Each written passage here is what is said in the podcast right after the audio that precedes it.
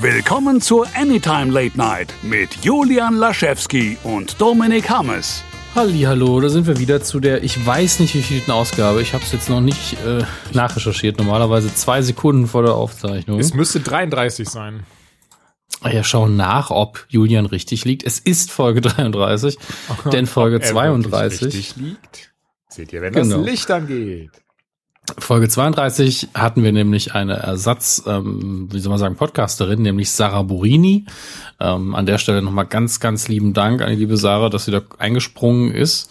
Ähm, und ich will nicht sagen, irgendwie mich ersetzt hat oder so. Das ist ja Quatsch, weil Sarah ja eine komplett eigene, andere Perspektive mitbringt. Und ihr habt ja auch über, wie ich jetzt in der Überschrift auch sehe, so schön Comics gelesen mit äh, 24 O's.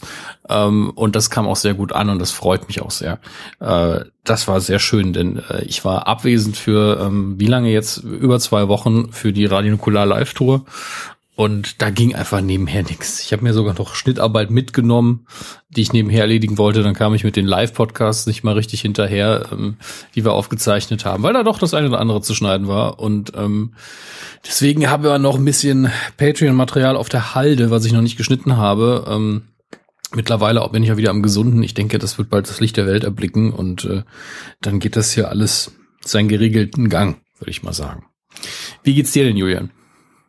Äh, mir geht's recht gut. Danke der Nachfrage. Kann mich ähm, gerade überhaupt nicht beschweren. Es ist Montagabend. Ich habe die Arbeit für heute endlich erledigt. War ein bisschen mehr, als ich gedacht habe.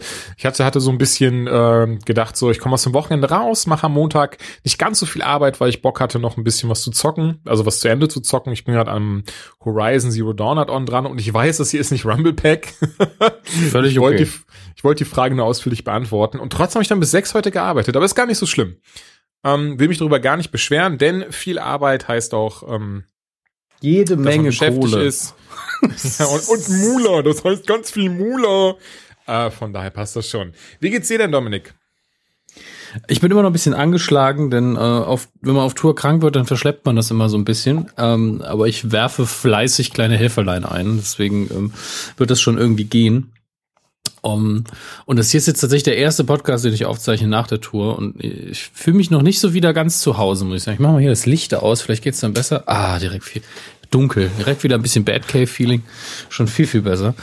Ähm, und ich, ich habe übrigens, erinnerst du dich noch an das, ähm, da müssen wir übrigens dringend mal wieder eins machen, an das Hörspielelement aus der allerersten Folge mit der Batcave. Ja, selbstverständlich.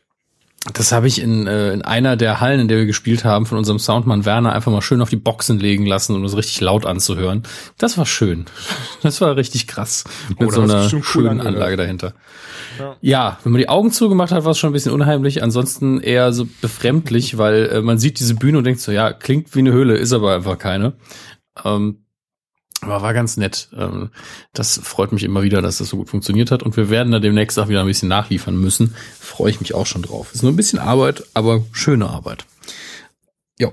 Ähm, heute zum Reinkommen haben wir sehr, sehr viele Themen. Nein, haben wir nicht. Wir haben eine Handvoll Themen, aber die reichen uns locker für über eine Stunde, glaube ich.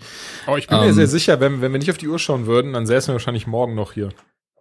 Ja, aber wie war unser Ziel damals, als wir noch jung und unschuldig waren, gesagt haben, ey, mehr als eine Stunde wollen wir nicht machen. Und dann sind wir durch diese erste Ausgabe durchgehetzt und es waren trotzdem mehr als 60 Minuten. Ähm, dann doch lieber gemütlich, sage ich mal. Ähm, und äh, Julian hat mir vorher äh, seine Themenvorschläge geschickt und Vorschläge heißt bei uns ja immer, wir, wir machen eigentlich alles, es sei denn, es wird einfach zu viel. Und ähm, war völlig begeistert von, äh, wie viel sind's? Drei oder vier Werbespots Drei, von Star drei? TV, drei TV-Spots sind's genau. Ja, ähm, die über das ähm, Trailermaterial hinaus nur sehr wenig haben, aber das sind durchaus interessante Szenen. Ähm, und ansonsten einfach nur das, was wir schon kennen, in einer anderen Reihenfolge präsentieren. Äh, aber ich bin mir sicher, Julian hat die Unterschiede und die wichtigen Momente alle schon ähm, auswendig gelernt. Deswegen gebe ich das Wort da an dich. Ich muss ja gestehen, ich habe da diesen inneren Konflikt in mir drin, den ich spüre, bei dem ich denke, gucke ich mir das jetzt noch weiter an? Der Trailer, der hat schon ordentlich was verraten. Und da hatte ich auch schon nach dieses Gefühl so, oh, also alleine ähm, die Szenen sehr geil da drin, natürlich absichtlich sehr irreführend, das hatten wir in den vorherigen Trailern auch. Aber es war irgendwie dieses, mm, ich möchte da eigentlich ohne Vorwissen reingehen. Geschafft habe ich es natürlich nicht. Ähm, wie sollte es auch anders sein? Aber wenn ich gerade an den Trailer denke, alleine die Szene, äh, äh, wenn Kylo so ganz großkotzig sagt, man muss die Vergangenheit hinter sich bringen oder sogar töten oder sogar killen oder sowas, sagt er. Ja, das, das sagt er beim Trailer aber auch schon. Ja, das meine ich ja schon. Ich bin ja noch beim Trailer. Okay. Und dann, ne, und dann, dann haben wir ja diese Trailer-Szene und dann äh, ne, versucht er auf das Schiff von General, äh, General Leia zu schießen und schafft es nicht. Naja, die drei TV-Spots, so ist jetzt, glaube ich, ein einziges Mal angeguckt, oder? Bei mir liefen sie heute in Dauerschleife. ich huste jetzt nicht, weil ich erschrocken bin. Ich musste einfach husten. Ähm, ja, okay. So viel neues Material ist dafür aber gar nicht drin dachte, tatsächlich. Nee, gar nicht. Ich habe nur erwartet, dass du Ja oder Nein sagst. Ob mit, also, du hast es nur einmal angeschaut. Ja. Ja, ich okay. habe es nur einmal geguckt, ja. Ich hab, nee, ich habe es wirklich heute in Dauerschleife geguckt. Also, ähm, ich weiß gar nicht warum, ich muss, als ich das erste Mal geguckt habe, war ich einfach so, Alter wow. Und dann direkt nochmal. Also, ich weiß, das hört sich an wie, wie dieses, dieses Wow, was die Leute mir gerne attestieren, dass ich so mehr, dass ich Dinge so, so wenn Tim so einen krassen Pipi-Kaka-Witz macht, so mache ich auch mal wow. Aber wirklich so im Sinne von, ich war einfach komplett erstaunt und im Englischen ist ein schönes Wort dafür, flabbergasted. Ähm, ich konnte das emotional gar nicht einsortieren. Alleine, weil, ich muss dazu sagen, Mark Hamill eh schon sehr lange eines meiner absoluten Lieblingsschauspieler, obwohl er in gar nicht so vielen Dingen außerhalb von Star Wars mitgespielt hat. Hm, dafür sehr viel Synchronarbeit. Und, aber wie viel, ich finde gerade diese TV-Spots, die einfach mal zwei Minuten zusammengehen, wie viel Emotionalität er rüberbringt und einfach, wie krass er drauf ist. Und auf Twitter, fällt leider gerade nicht ein, wer von euch hat mir schon richtig gesagt, so, der Herr macht die letzte, hat die letzten 20 Jahre oder sogar noch länger nur Synchronarbeit gemacht. Natürlich weiß er genau, wie man Emotionalität perfekt rüberbringt. Und ja, das merkt man auch. Also TV-Spot 1, ähm, und wer ohne Vorwissen reingehen möchte, der überspringt jetzt, würde ich sagen, die nächsten fünf Minuten. TV-Spot 1 heißt Resist It, Ray kann man sich, glaube ich, gar nicht so viel darunter vorstellen. A, so oder so angucken, aber trotzdem möchte ich diese Szene hervorheben.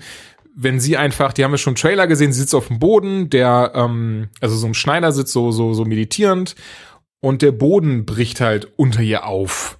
Und dann sagt sie halt diesen Satz, den wir auch aus dem Trailer kennen, ne, mit dem von wegen, sie sieht die Dunkelheit, sie sieht das Licht. Und dann kommt aber hier noch in diesem TV-Spot hinzu und noch ein bisschen mehr. Und dann schreit Luke sie eben an, Resisted Ray. Ray! Und ich fand das, ich finde das also wirklich der Himmel, ist ja der Hammer. Oder siehst du das, also siehst du das ähnlich? Äh, ich mag Hemmel ja genauso wie du. Und ich bin auch der Meinung, dass er einfach über die Jahre viel, viel mehr gelernt hat. Äh, und ich glaube, es spielt auch ganz groß mit jetzt bei unserer Begeisterung dafür, dass wir ihn halt in Episode 7 nicht mal sprechen haben hören.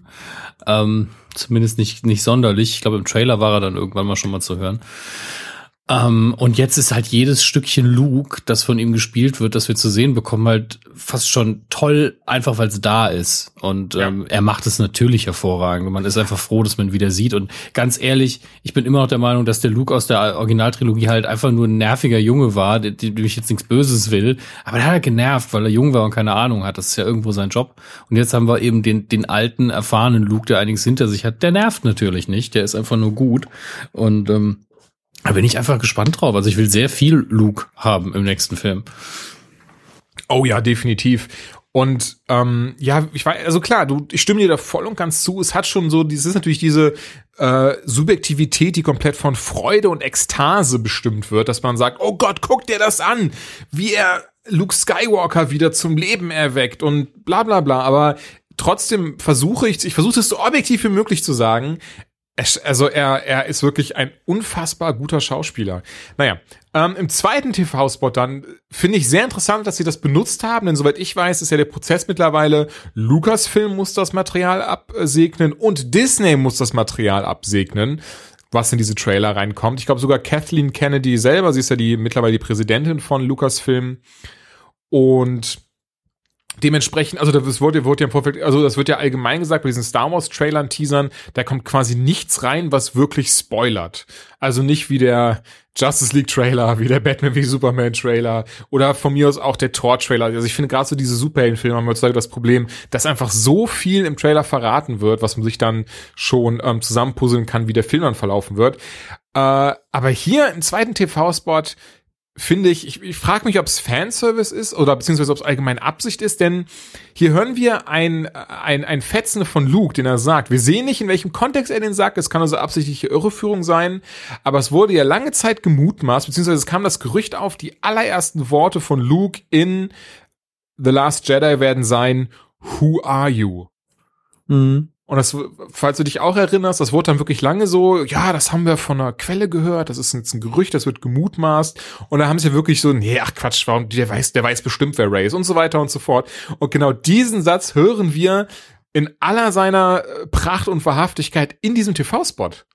Wie er wirklich sagt, Mhm. who are you? Und vielleicht meint er sie, vielleicht meint er jemand komplett anderen. Ich finde so oder so war sehr Pork. cool. Vielleicht meint er Pork, vielleicht guckt er sich so einen Pork an. Who, what the Who f are ist you? auch, Wie war das, das Ding, was der Max dabei hatte? Was sagt das? In, Inzest, Inzucht oder so? Inzest, Inzest. das ist der Hammer. Das sagt halt einfach Inzest, diese kleine Spielfigur. Schön. Naja, das ist halt, die- man weiß ja nicht, wie viel es von diesem Porks gibt. Vielleicht können sie anders nicht überlesen, äh, überleben, wenn sie sich nicht so fortpflanzen. naja, in jedem Fall sagt der Huai, und das war auch wieder für mich, als ich das erste Mal gesehen habe, so eine Stelle, wo ich auch wieder so Gänsehaut einfach hatte und, und wirklich die, die Nerd-Tränen in den Augen war so, meint er jetzt Ray? Ist das Irreführung? Wieso weiß er nicht, wer sie ist? Oder Warum- wen könnte aber- er meinen? Du bist so krass im Hype drin, dass ich so eine simple Frage Aber einfach volle verwirrt Kanne, wirklich. Ich meine, da, da kommt einfach eine, eine Frau an, die er noch nie gesehen hat. Also natürlich fragt er, wer du bist. Also es wäre ja viel krasser gewesen, wenn er gesagt hätte, Hi Ray. Weißt du, so, oh wow. Aber dann wäre auch, da wäre mein Kopf explodiert, glaube ich. Also Ja, das wäre Eben. Das. Ja, aber das wäre. Wir werden sehen. Also das Ding ist, es sind ja wirklich nur noch 25 Tage, wenn man wenn man bedenkt, wie lange man schon wieder auf diesen Film war. Das ist schon wieder auch zwei Jahre her, dass ich, dass dass wir Episode 7 im Kino gesehen haben. Also die Zeit, umso älter man wird, habe ich das Gefühl, desto, desto, desto mehr wird einem klar, dass die Zeit wirklich der schlimmste Feind ist, den man haben kann. Ähm, Hast du schon ausgerechnet, wie viele Star Wars Filme du noch gucken kannst, bevor du stirbst? Habe ich tatsächlich. Nicht dein Ernst. Na, ich muss, ich muss dazu sagen, ähm, ohne das, also nicht falsch stehen, das soll kein, kein bisschen Downer sein oder keiner von mir etwas sein, was jetzt hoffentlich runterzieht. Im Gegenteil, für mich, gerade in der Hochphase, wenn es mir mental sehr schlecht geht oder wenn es mir mental einmal schlechter geht und wie gesagt, gerade in der Hochphase meiner Depression, war das immer eines der, der ähm, Dinge, bei denen ich trotzdem immer so ein bisschen dieses hatte, so, ah ja, stimmt, da kommt noch ein neuer Star Wars. Weißt du, wo ich dann immer so ein bisschen Lächeln da wieder auf den Lippen hatte, was mich immer so ein bisschen da rausgeholt hat, weil ich so, so, ey, du musst Episode 7 sehen, du musst wissen, wie es weitergeht, so, du kannst jetzt hier nicht an irgendwas zugrunde gehen, denn so, ne, deine, deine Kindheitsfamilie braucht dich. So in die Richtung eben. Und ähm, ja, dementsprechend habe ich das schon mal ausgerechnet. Das Ausrechnen ist ein bisschen pervers, aber klar, dieses ist doch völlig egal, ob ein kleine Dinge, große Dinge, familiäre Dinge, wenn man denkt, ah ja, stimmt, das kommt noch oder dafür lohnt es sich, morgens aufzustehen. Solche Sachen sind immer wichtig, ob das jetzt Star Wars ist, einfach nur eine Tasse Kaffee oder mit, mit Freunden abhängen oder die Familie sehen, ist ja völlig egal. Hauptsache, man freut sich. Das stimmt natürlich, hast du schön gesagt.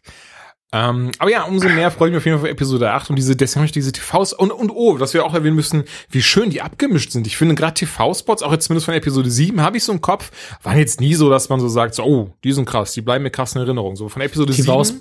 TV-Spots generell sind meistens einfach nur, nur total gehetzt geschnitten und Genau. auch die hier merkst du einfach so, okay, wir haben nur 20 Sekunden oder wie lange sie Ja, sind. 30 sind, glaube ich. Aber ja, aber ich finde trotzdem hier, hier passt auch der Sound wunderbar, die Musik haben sie schön darauf zugeschnitten.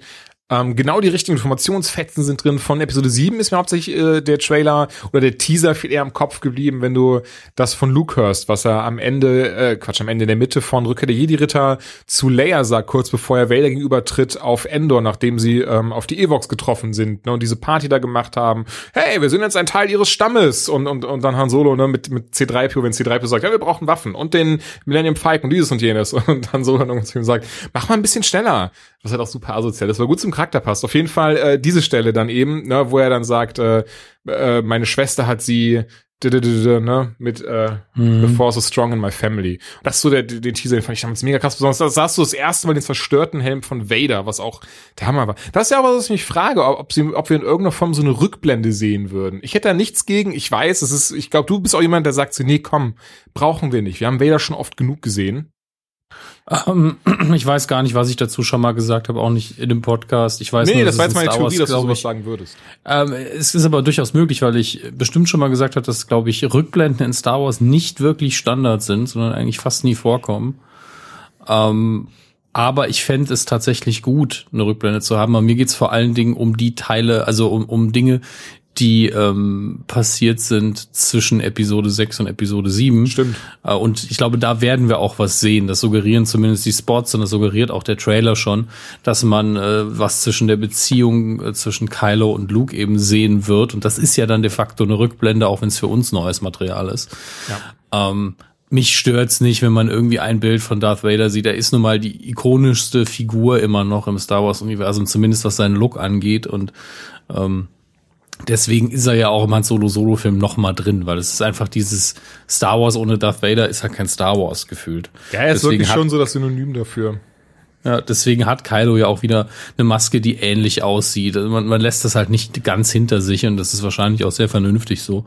Ähm, bin gespannt, wie sie es machen werden. Also ich hab, würde es auf jeden Fall für falsch halten, wenn das so eine Krücke des Films wäre, dass man sich darauf verlassen muss, das, dass jetzt das irgendwie eine Rückblende von Vader was macht. Ich auch nicht. Der Trailer hat so viele schöne neue Sachen und diese TV-Spots auch. Ich hoffe, dass sie es hinkriegen, dass die Leute danach rausgehen und sagen, dass Finn einfach geil ist ähm, bei Poe Dameron ist es, glaube ich, kein Problem. Der ist ja schon in Episode 7 einfach ein Badass und äh, ich hoffe, dass jetzt Finn einfach äh, seinen coolen Moment bekommt, weil den, ich weiß auch nicht, er ist bei vielen Leuten nicht negativ, aber auch total, ähm, und jetzt bitte keine dummen äh, Wortspiele, total blass hängen geblieben. Ähm, was man eben auch daran sieht, dass sich das Spielzeug eben nicht verkauft hat. Ähm, einfach weil niemand so richtig gesagt hat, ey, weißt du, wer mein Mann in dem Film ist? Das ist Finn. Das hat irgendwie niemand gesagt. Ähm, und das ist schade. Wollte ich gerade sagen, was sehr schade ist, denn ich finde, John Boyega macht auch einen fantastischen Job. Also eh das Casting ist sowas von on point. Das wollte ich, da wollte ich jetzt so gerade noch was zu sagen, auch um Überleitung von dem, was wir gerade geredet haben. In TV-Spot Nummer drei sehen wir nämlich dann, wie, wie Ray, also Daisy Ridley, ähm, sagt, ne, zum Thema Rückblende auch, Kylo failed you, I won't. Das war für mich auch nochmal so der, das wirklich in jedem, in jedem dieser dummen, kleinen 30 Sekunden TV-Spot war für mich in jedem war so ein Gänsehautmoment drin auch hier dieses. Ja, die, alle Sachen, die komplett neu waren und dann auch noch ein Dialog waren. Also auch, das war für mich auch so, okay, es wird also ausdiskutiert. Ja. Das ist wirklich in meinem Kopf wirklich diese Konflikte ja schon vor Augen, die in Episode 8 eben stattfinden müssen. Ja. Und äh, man ist schon fast froh, ah Gott sei Dank, sie reden drüber. Und, und auch da wirklich der verängstigte Blick von Luke, Schrägstrich Mark Hamill, war auch wieder dieses ja. so, Alter, was der Schauspielern kann. Ähm, ja, also äh, ich freue mich wirklich sehr auf diesen Film. Das ist, ich, man kann es zwar nicht ein bisschen raushören. Ähm, Nee, also ich finde, es könnte auch noch ein bisschen enthusiastischer sein. Ich finde, also, wenn du. Das ist im Moment habe ich noch das Gefühl, dass ich dich vom Star Wars-Gericht anzeigen muss. Ja, vom Star Wars-Gericht. vor den, vor den Hardcore-Star Wars-Fans, die dann vor der Tür mit diesen, mit diesen Metalllichtschwertern, die man sich anfertigen lassen kann, auf einen warten. Schuldig du bist. Die schicken dann Jaja, so einen Jaja Bings Schauspieler, Impersonator vorbei oder sowas.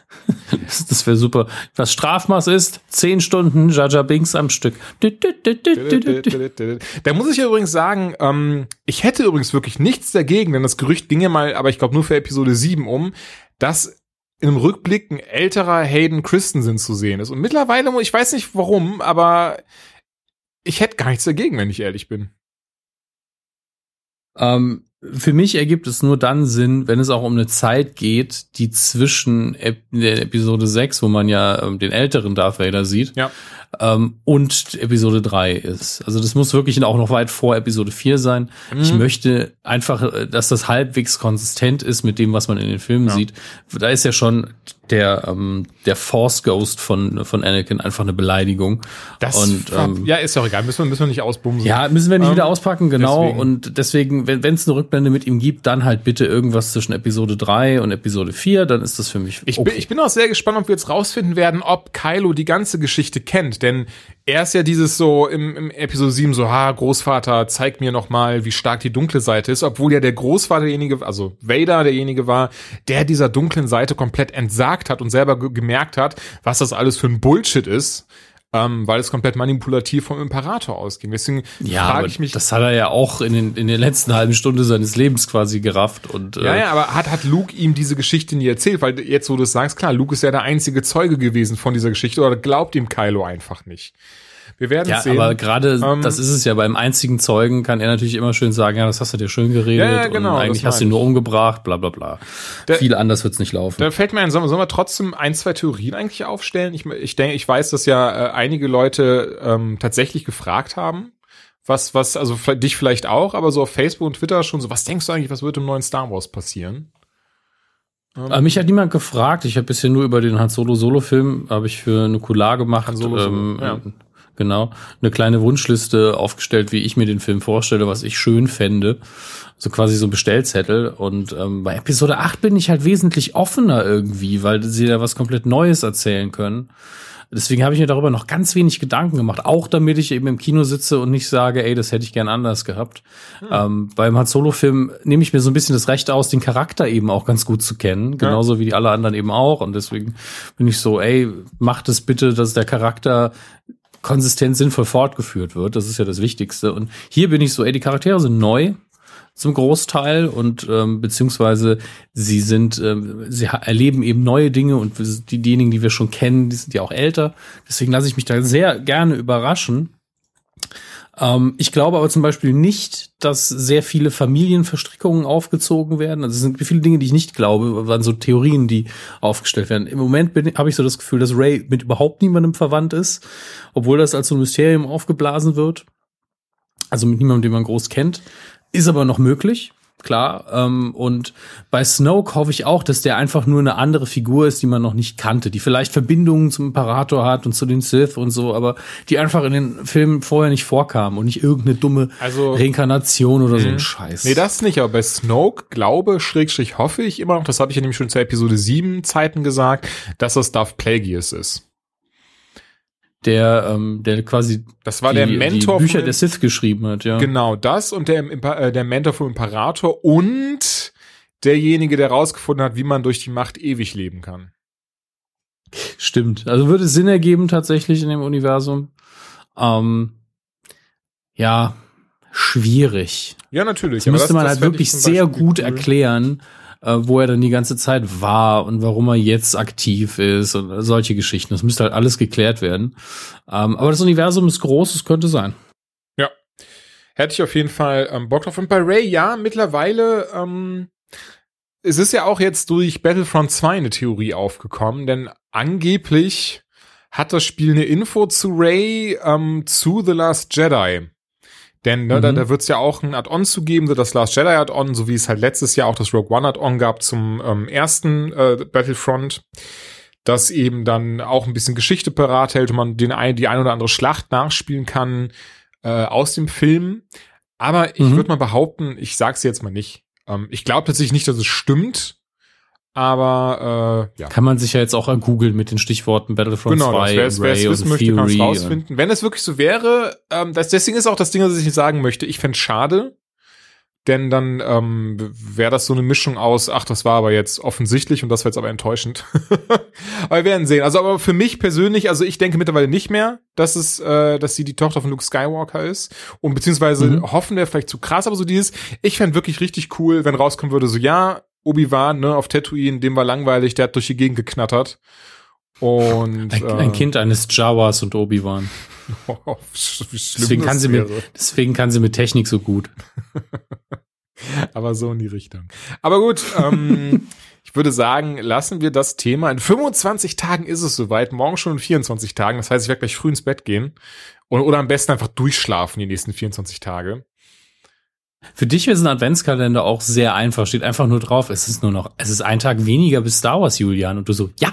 Das wäre der beste Adventskalender auf der Welt, Dominik. mehr, mehr steht einfach nicht drin. Ist auch keine Schokolade, einfach nur ein Zettel drauf. Es ist ein Tag weniger. Kannst du auch jeden Tag den gleichen Zettel in die Hand nehmen. Ist das nicht toll? Mein Adventskalender hat nur ein Türchen und das mache ich jedes Jahr vom Neuen, äh, jeden Tag vom Neuen auf. Und jedes Dann Mal. Kann ich auch das ganze Jahr, das ganze Jahr stimmt es. Und der geht doch nie, der geht doch nie zu Ende. Ich kann den eigentlich immer aufmachen, denn irgendwann ist immer Star Wars. Liebe Kathleen Kennedy, danke. Danke, danke für alles. Dein Julia. Ach ja, schön. Ähm, aber gehen wir weiter zu einem anderen Film, bei dem ich merke gerade, wir haben nicht drüber gesprochen, nachdem du drinnen warst. Deswegen möchte ich bitte, dass du jetzt anfängst und einfach ein kompletter, mhm. ähm, also auf kompletter, also entweder komplett einen Frust ablässt oder überraschenderweise auch sagst, ach, eigentlich gar nicht so schrecklich. Es dreht sich um Justice League, ähm, die Fortsetzung von Batman wie Superman. Und ähm, da ich muss jetzt weit ausholen. Ich habe an dem gleichen Abend mir nochmal den also am Nachmittag den Extended Cut von Batman wie Superman angeguckt, wo ich mich immer noch frage, wo kommt da bitte 20 Minuten her? Gefühlt zweieinhalb Szenen mehr. Was haben die gemacht? äh, fühlte sich aber ein bisschen runder an tatsächlich als die Kinofassung. Also es war nicht so, war irgendwie entspannter geschnitten auf jeden Fall. Ja. Und ähm, fühlt sich dann auch nicht mehr ganz so scheiße an, wenn man ja weiß, was kommt und man sich nicht mehr so über die Details aufregt. Bin allerdings bei einer Action-Szene fast eingeschlafen. Weiß nicht, ob es am Film lag oder an mir. Und ähm, ja, äh, Batman wie Superman, dazu haben wir eigentlich alles gesagt und der Director's Cut ändert daran auch nichts. Ähm, deswegen brauchen wir da nicht groß drauf eingehen. Aber ich war eben komplett in der Materie drin. Wonder Woman ist ja gar nicht mal so lange her, deswegen musste ich da nicht noch mal reinschauen irgendwo. Äh, und der Film ist ja auch relativ simpel in äh, und dann bin ich ins Kino und ich weiß, ich bin ein verwöhntes Schwein. Ich, ich weiß es. Aber Pressevorführungen sind einfach um so vieles entspannter als normale Vorführungen.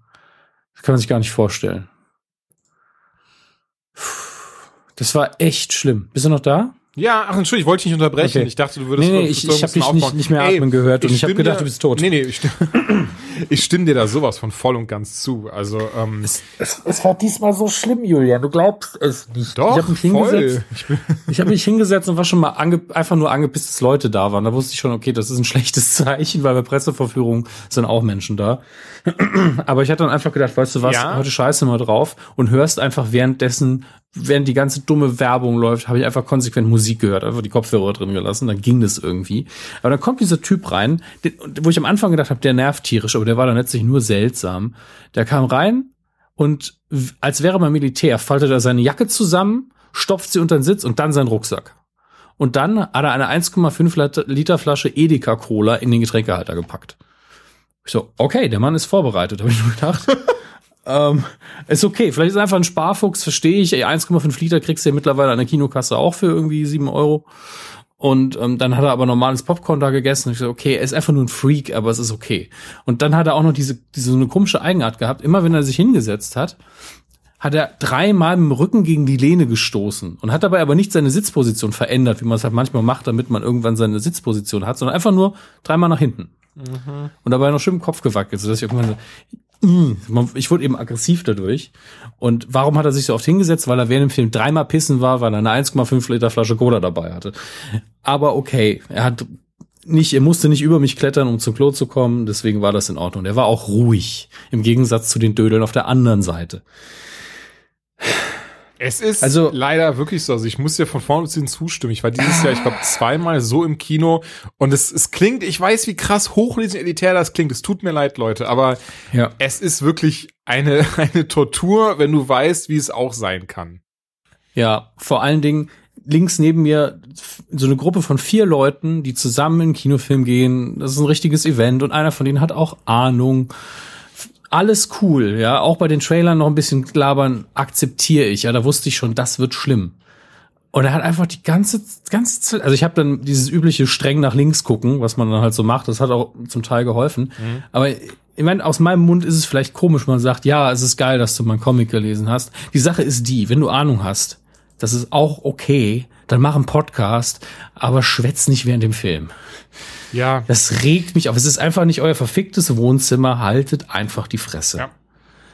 Äh, Ich, ich wurde, also äh, war echt zwei Sekunden davor hin, das auch einfach so ins Gesicht zu sagen, ohne das halt die Fresse, aber das ist nicht euer Wohnzimmer, seid bitte mal still. Äh, die, weil viele Leute einfach nicht realisieren, dass man sie neben ihrem Sitz auch hören kann. Das ist unfassbar. Ähm, aber okay. Das Publikum hat einfach eine 6 bekommen an dem Tag. Das ist in Ordnung. Da war im Vergleich der Film gar nicht so schlecht. ähm, der nämlich, finde ich, ein sehr schönes Opening hat. Also mit schönen Batman-Szenen, mit einem schönen kleinen Kampf, äh, coolen Momenten. Dann auch ein typisches Zack Snyder-Opening mit äh, einer, ähm, einem Cover von ähm, Everybody Knows, von meinem, einem meiner Lieblingsmusiker Leonard Cohen. Vielleicht hat man die Originalrechte nicht bekommen, ich weiß es nicht. Die Version war auch ganz okay, also eine kleine Musiksequenz, die auch schön ist, die einfach zeigen soll, wie es der Welt nach dem Tod von Superman geht zeigt es auch wunderbar, ist eine tolle Stimmung. Man muss dann einfach immer wieder sich, muss die Erinnerung verdrängen an den Superman, den sie uns da gegeben haben, der einfach ein Arschloch ist und deswegen, deswegen mich der Verlust nie berührt hat. Ähm, und ich denke dann immer, ja, tu einfach so, als wäre Christopher Reeve Superman gestorben, dann würde die Stimmung stimmen und das war dann auch okay. Und in der Mitte war der Film bis zum Ende hin tatsächlich einfach nur solider Blockbuster-Durchschnitt, aber nichts hat mich genervt. Ähm, man kann da wirklich, man kann höchstens sagen, ey, der Film hat wirklich nichts Besonderes. Ähm, es gibt halt äh, keinen richtig coolen Bösewicht, es gibt mal wieder einen übertrieben mächtigen Bösewicht, es ist alles riesig und episch, aber klar, es ist ja auch die Justice League, also muss man mit den großen Kanonen auffahren, da ist man dann auch irgendwie nicht böse. Aber nichts an dem Film ist besonders, es ist einfach nur okay, aber nichts davon war so, wie man es erwartet hat. Es war kein Clusterfuck, ähm, ist dafür, dass so viele Leute rumgeschnipselt haben, was echt in Ordnung. Ich fand, er war tatsächlich, obwohl so viele Drehbuchautoren drin waren, waren noch einige Stellen, da hätte man noch mal drüber gehen können und sie ein bisschen schärfer schreiben können. Vor allen Dingen die Dialoge. Alfred hat wahrscheinlich die besten Zeilen im ganzen Film, immer und immer wieder, er hat die besten Gags und ist auch die, die konsequenteste Figur. Ähm, vielleicht hat man ihm deswegen so viel Zeit gegeben, weil da ist echt viel zu sehen, finde ich. Ähm, der Flash ist super, der ist von vorne bis hinten toll, Wonder Woman ist toll, Aquaman ist ist einfach der Tor der Justice League. Er soll halt ein paar Witze bringen und er passt nicht so ganz in die Welt. Charakterlich ist er natürlich so ein bisschen auf der anderen Seite mehr der Macho und, und äh, Draufgänger-Typ. Ja, Thor ist im Verhältnis zu ihm eben tatsächlich ein Lamm, muss man leider sagen. ähm, aber äh, wenn Superman irgendwann dann doch mal richtig auftaucht, muss man sagen, also wenn, wenn er ins Geschehen eingreift, ich sag's mal so, ist jetzt auch kein Geheimnis mehr, ähm, dann fragt man sich schon, okay, wo kamst du gerade her? Was ist passiert zwischen eben und gerade jetzt? Was, was sind hier die Charaktermomente, die mir fehlen? Na gut, du bist einfach da. Aber ein ganz großes Lob muss ich wirklich an, an das erste Drittel aussprechen, weil da die Stimmung stimmt, die Vorgeschichte schön erzählt wird mit zwei sehr geilen Cameos, auf die wir wahrscheinlich noch eingehen werden. Ähm, und wirklich in seinen besten Momenten, ähm, wenn das Team so zusammengeführt wird, fühlt sich der Film an wie die Zeichentrickserie. Das wird vielen nicht, nicht so gut gefallen, aber tatsächlich fühlt er sich in einigen Momenten wie Justice League beziehungsweise Justice League Unlimited an. Und das ist von mir ein großes Lob. Also gerade die Wonder Woman Szene, wenn, wenn sie so diesen, ihren Einzeleinsatz hat, das ist eins zu eins, wie es genauso im Cartoon gewesen wäre. Und das finde ich schön. Ähm, aber dann ab der Mitte finde ich den Film leider ziemlich belanglos. Hm. Weiß nicht, wie es dir geht. Ja, nee, also äh, lustig. Ich glaube, wir haben da dasselbe selbe Fazit oder dieselbe die, die, die, äh, Ansicht. Ja, ähm, der Film auch bis zur ersten Hälfte hat er mir sehr gut gefallen. Für mich nimmt er in dem Moment ab und das ist auch hat ausnahmsweise hat also quasi nichts mit Superman an sich zu tun, aber in dem Moment ähm, als Superman zurückkehrt. Äh, einfach aus dem, was war, was ich nicht verstehe und keine Sorge, ich werde nicht verraten, wie sie es machen oder so und klar, mhm. also das ist, das wird kein Spoil, du siehst ja sogar in den Trailern, dass er wiederkehrt, so. Ähm, und jeder, der jetzt sagt, was, der kommt zurück, das ist so, ja, dann, hm, äh, nicht aufgepasst. Hast du schon mal einen Comic gelesen? Genau. Ich verstehe nicht, warum sie es nicht wie in im Comic, im sehr ausgesprochen dicken Comicband Der Tod von Superman gemacht haben.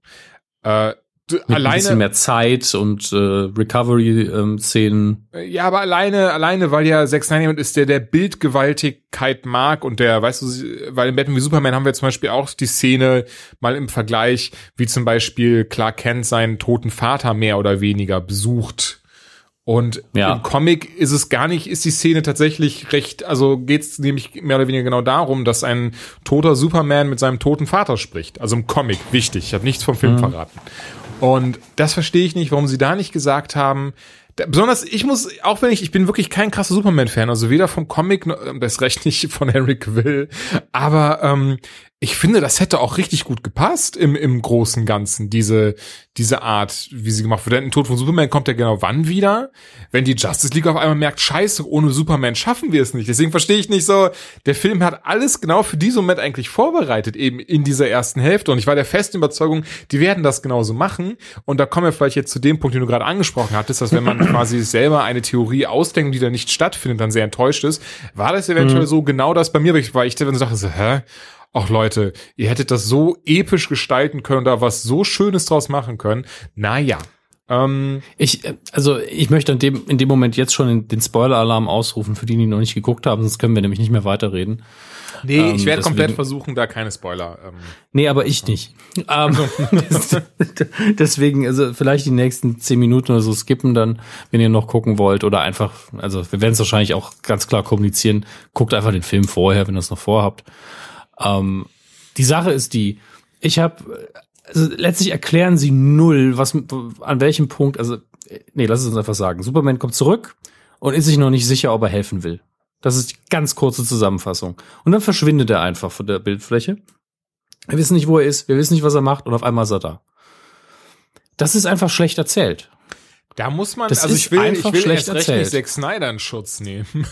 Aber nee, du, du müsstest so, musst hier so viele Leute in Schutz nehmen. Ja, da sind 15 Drehbuchautoren und Ja, zwei gut, Regisseure. Also ist ja schon am Anfang. mach nur. Ähm, aber es ist, es wurden vom Film, ich glaube, über eine Stunde rausgeschnitten, weil Warner Brothers sagte, nein, das soll nicht wie Batman wie Superman werden, das darf nicht so düster sein, das darf nicht so viele ähm, ähm, Lewis und Clark Szenen enthalten, das muss zwei Stunden lang maximal sein und Blockbuster, äh, Blockbuster, doch Blockbuster, Blockbuster. Das ist richtig, das ist was ich Buster. sage. Buster, Blockbuster, Blockbuster.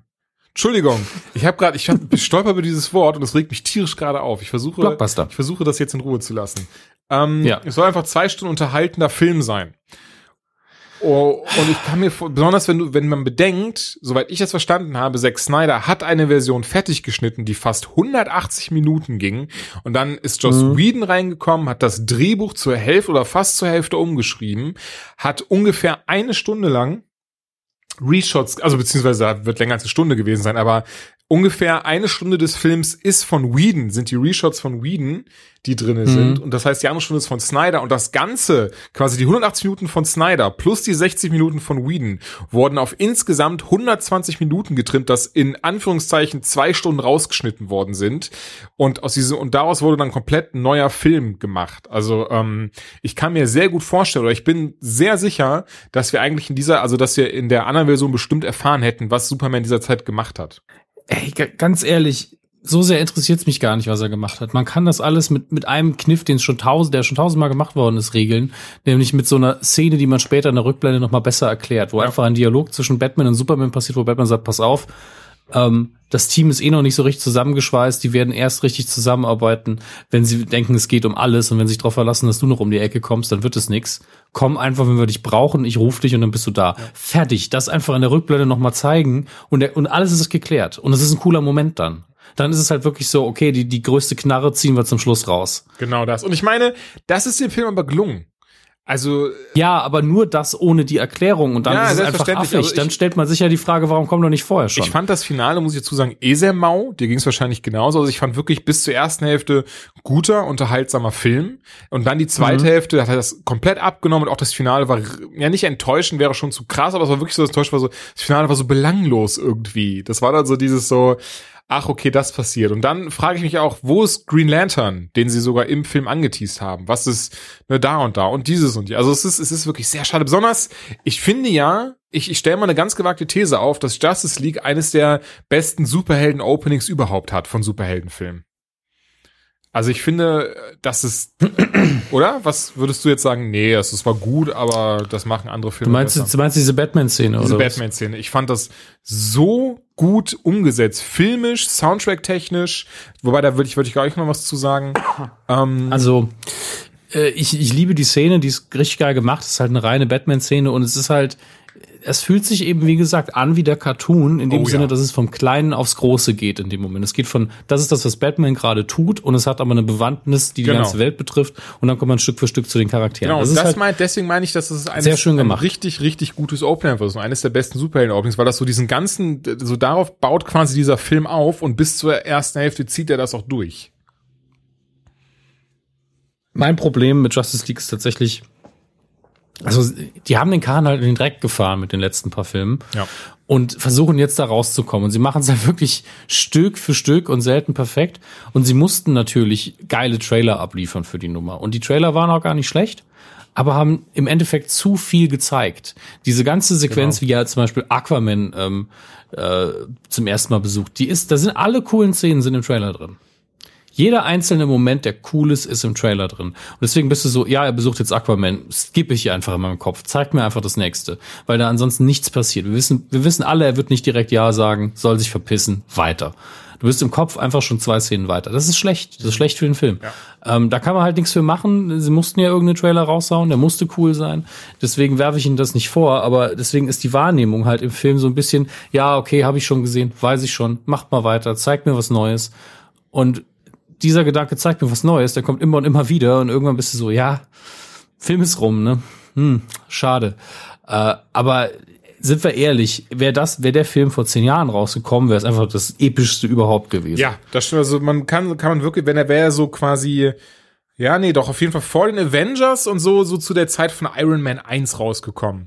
Dann Ja. hätte man wahrscheinlich ich, also damals. ich halte, Ja. ich halte Avengers immer noch für den besseren Film. ja, ganz definitiv, eindeutig. ich auch. Das wollte ich so, wollte ich, Aber- deswegen sage ich ja, wäre vor Avengers rausgekommen. Ja. Ähm, aber es ist halt, viel davon ist einfach State of the Art. Das ist halt wie ein Blockbuster heute aussieht. Aber es ist zu wenig Besonderes an dem Film. Genau das. Und- er versinkt leider in seiner eigenen Belanglosigkeit. Ja, und er ist, also ab, ab dem ersten Drittel, das ist ja wirklich, und das ist wirklich so DC-Fanservice, gut gemacht, schön, aber danach ist es einfach maximal Durchschnitt. Und das ist ein bisschen wenig für einen Film, der wahrscheinlich mehr gekostet hat als Bruttoinlandsprodukt von Deutschland im letzten Jahr. ähm, gefühlt. Das, was, Ähm, ja. nee, mach weiter. Aber das ist auch etwas, was, was ich, was mir nicht in den Kopf will. Klar, Steppenwolf ist jetzt nicht der krasseste Gegner, auch nicht in den Comics, aber ich habe gestern noch mal meine Comics ein bisschen sortiert, weil ich die ganze Zeit Nightwing 38 suche, das irgendwie abhanden gekommen ist, eines meiner absoluten Lieblingscomics. Das geilste Nerd-Problem. Wo ist Nightwing 38? Und das ist richtig gut. Es es geht nämlich darum, dass ähm, das ist das, wenn wenn äh, wenn wenn Bruce quasi Dick sagt, so ey, pass auf, du kannst nicht mehr Nightwing sein. Die Welt glaubt, du bist tot und das muss die Welt jetzt erstmal glauben, du kannst nicht mehr Nightwing sein. Und dann kriegen die sich krass in die Haare, fangen an, sich zu verprügeln. Und dann sagt Bruce zu ihm, Was ist ein dummer Streit? ja, du musst es, das Comic ist wirklich sehr gut gemacht. Ich habe natürlich, es ist wieder, es kommt sehr blöd rüber, wenn man es so erklärt. Ich, ich Ja, finde, wenn ja, man es liest, dann definitiv. macht es wirklich Sinn und hat auch, hat auch eine ziemlich emotionale Tragweite, sofern man es mit den Charakteren anfangen kann. Auf jeden Fall sagt aber Bruce zu ihm dieses, äh, sagt dann Bruce zu ihm, äh, äh, why do we fall? So we learn to pick ourselves up. Es ist ja einfach wirklich eins zu eins aus den, aus den Nolan Batman-Filmen. Ist auch, glaube ich, zu, ist auch, glaube ich, zu Dark Knight Rises Zeiten erschienen, das Comic, oder kurz danach auf jeden Fall. Und Dick sagt aber zu ihm, äh, no, uh, we fall because someone pushes up. We get back up to push back und haut ihm voll in, auf die Fresse. Das ist eine meiner absoluten Lieblingsstellen. Ähm, in jedem Fall. Worum ging's? Justice League. Nein, nein, Entschuldigung. Was war das? Wo, wo, Steppenwolf. Steppenwolf, Dankeschön. Auf jeden Fall habe ich dann gestern Comic mit, Ste äh, mit Steppenwolf gefunden und mir das durch, also nur eins jetzt, so, so, Amerik so ein US-Comic, jetzt nicht so ein ganzen Comic-Band, wie wir es hauptsächlich in Deutschland kennen, wo ein paar gesammelt sind. Nur in US kommen die immer so mit 20, 25 Seiten raus. Ähm, Ja. Und war dann so, okay, ich habe hier gerade einen Comic in der Hand, wo Steppenwolf einfach ein richtig krasser, ausgefleischter, vielseitiger Gegner ist, der auch einfach ein Mensch ist mit einem Helm und nicht eine CGI-Kreatur, die einfach nur langweilige One-Liner raushaut. Ich verstehe nicht, warum sie das so verbockt haben mit dem. Aber so wieder, besonders, wieso sind die CGI-technisch auf, von vor zehn Jahren hängen geblieben gefühlt? Auch wie rotze schlecht Doomsday aussah in Batman, wie, allein, dass es Doomsday war in Batman wie Superman. Aber, äh, weißt du, du kannst das bestimmt hundertprozentig nachvollziehen, oder? Es ist also, CGI ist eine Frechheit in dem Film. Ich weiß nicht, was sie da gemacht haben. Sie haben, es fühlt sich so an, als hätten sie sehr viele Filter über die Kamera gelegt in vielen Momenten. Ähm, ich finde auch, dass genau die Filter das Problem sind, nicht das CGI selbst, denn auch diese Batman-Sequenz, die wir beide so gelobt haben, sieht irgendwie komisch aus, weil einfach irgendein seltsamer Filter drüber liegt. Die Farbgestaltung ist einfach komisch und ich glaube, das CGI ist in Ordnung, beißt sich aber komplett mit diesem Farbschema. Ähm, Ja, gut, und deswegen okay, sieht's einfach billig aus. Äh, kann man natürlich jetzt auch sagen, okay, ein bisschen mehr Liebe könnte man schon in das CGI stecken. Ja, man muss auch sagen, bei, bei Steppenwolf, wie er in dem Film ist, wäre es aber auch vergeben, Liebesmühe, ihn jetzt gut aussehen zu lassen, weil, wie du schon Ja, gesagt gut, hast, er ist einfach scheiße, scheiße langweilig geschrieben, ist einfach, hallo, ich bin mächtiger Gegner. Ah, okay, wir hauen dir aufs Maul. Ja, das ist Mehr ja, ist es egal. nicht. Wir müssen auch nicht weiter drüber mokieren. Genau, das ist es einfach. Da aber ich möchte trotzdem mal zwei Dinge rausstellen, die ich ähm, sehr positiv fand. Also eine, eine ganz klitzekleine Kleinigkeit, ähm, bei, der, bei der ich aber gesehen habe, dass auf Twitter und auch in ein, zwei Rezensionen Leute äh, gesagt wurde, ach, wirklich. Ich mochte aber wirklich, ich mochte aber sehr, wenn sie zum er wenn sie äh, wenn sie auf das Bettsignal reagieren, wo dann auch der Flash dann sagt, so, oh, it's it's your signal. Oh shit, I, I shouldn't say that. Weißt du, das weil sie sind ja noch nicht verkleidet. Ja. Und dann eben wir ganz kurz den originalen Batman-Theme von Danny Elfman hören. Ich finde, das passt so gut in diesem, also, was heißt, es passt, aber ich finde, es, es gibt so ein cooles Batman-Gefühl in diesem Moment, in dieser Szene.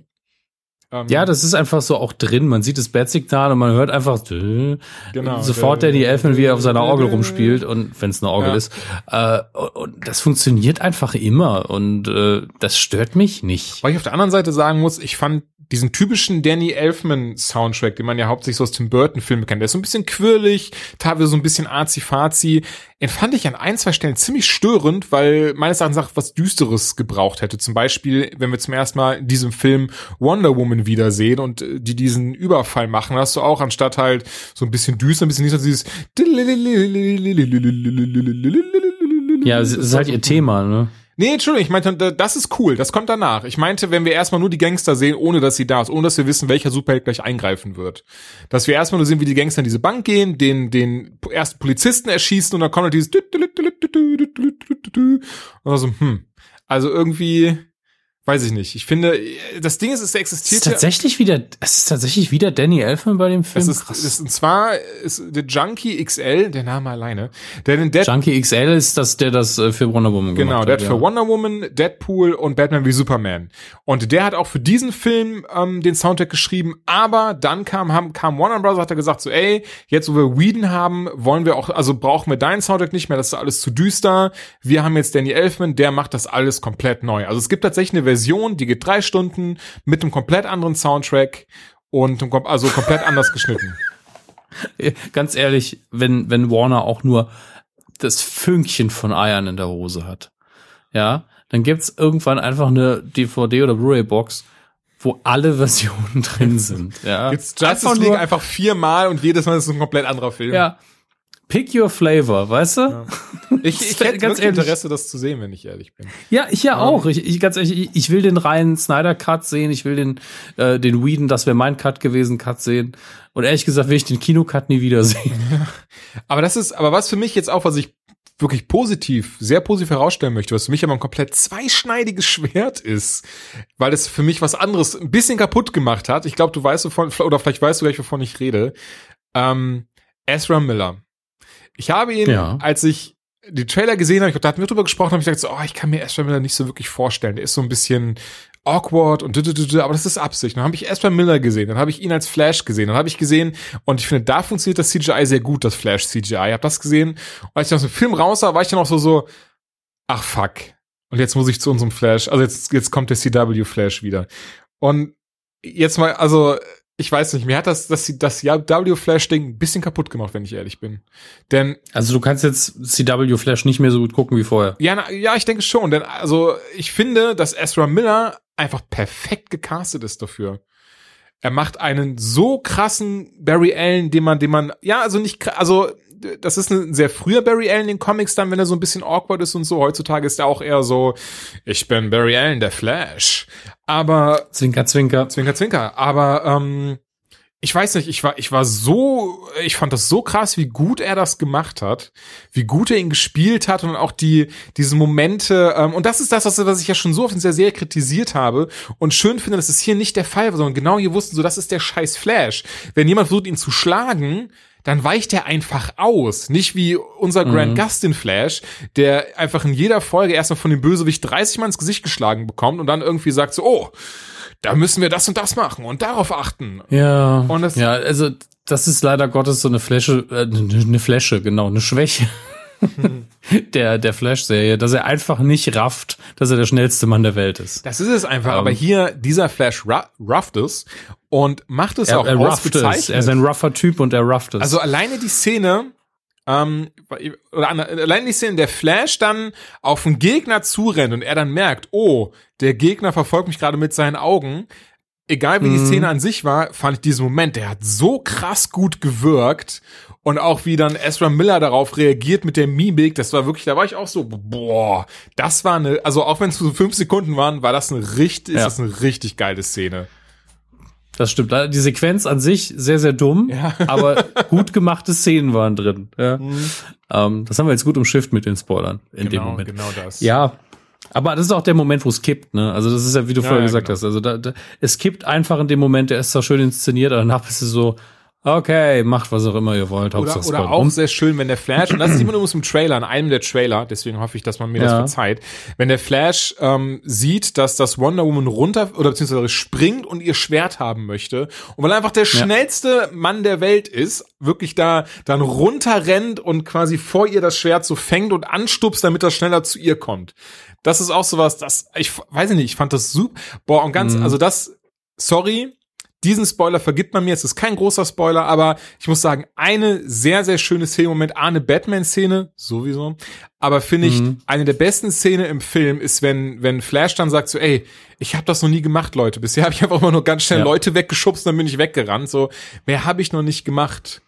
Und es Ja. geht halt darum, Die Antwort von Batman ist auch, es ist, das ist wirklich der Charakter auf einen Punkt. Genau, das meine ich, aber das war so das, wo ich, wo ich, äh, wo, boah, das fand ich auch, war eine super Szene. Das ist wieder, das auch so schade ist, dass sie so tolle Szenen in Anführungszeichen in diesem Film haben, der aber dann einfach, die einfach komplett untergehen durch den Rest der Belanglosigkeit. Aber genau. Und das sagt eben Flash zur Justice League, die gerade davor, also sie versuchen Geiseln zu retten. Oh, also ich, ich umschreib's mal so. Und Bruce, beziehungsweise Batman sagt dann einfach zu ihm, äh, only save one. Ja. Rette eine Person und dann wirst du schon sehen. Genau. Ein, Perfekt. Ein, genau. Und das, Und die- das war auch so ein schöner Moment. Und ich, und ich finde, Affleck wie auch Miller haben das so gut gemacht, diese Szene. Das kam so emotional so krass rüber. Und es war auch wirklich, man hat richtig gemerkt, wie viel Tragweite für den Flash-Charakter diese Sequenz gerade hatte. Ja, also es ist, also wie gesagt, es ist halt viel Licht und Schatten, aber es ist leider, man ist, äh, fast wünscht man sich, er wäre an Stellen schlechter, damit die guten Stellen wieder rausstechen, weil es ist so, ah, der Moment war cool.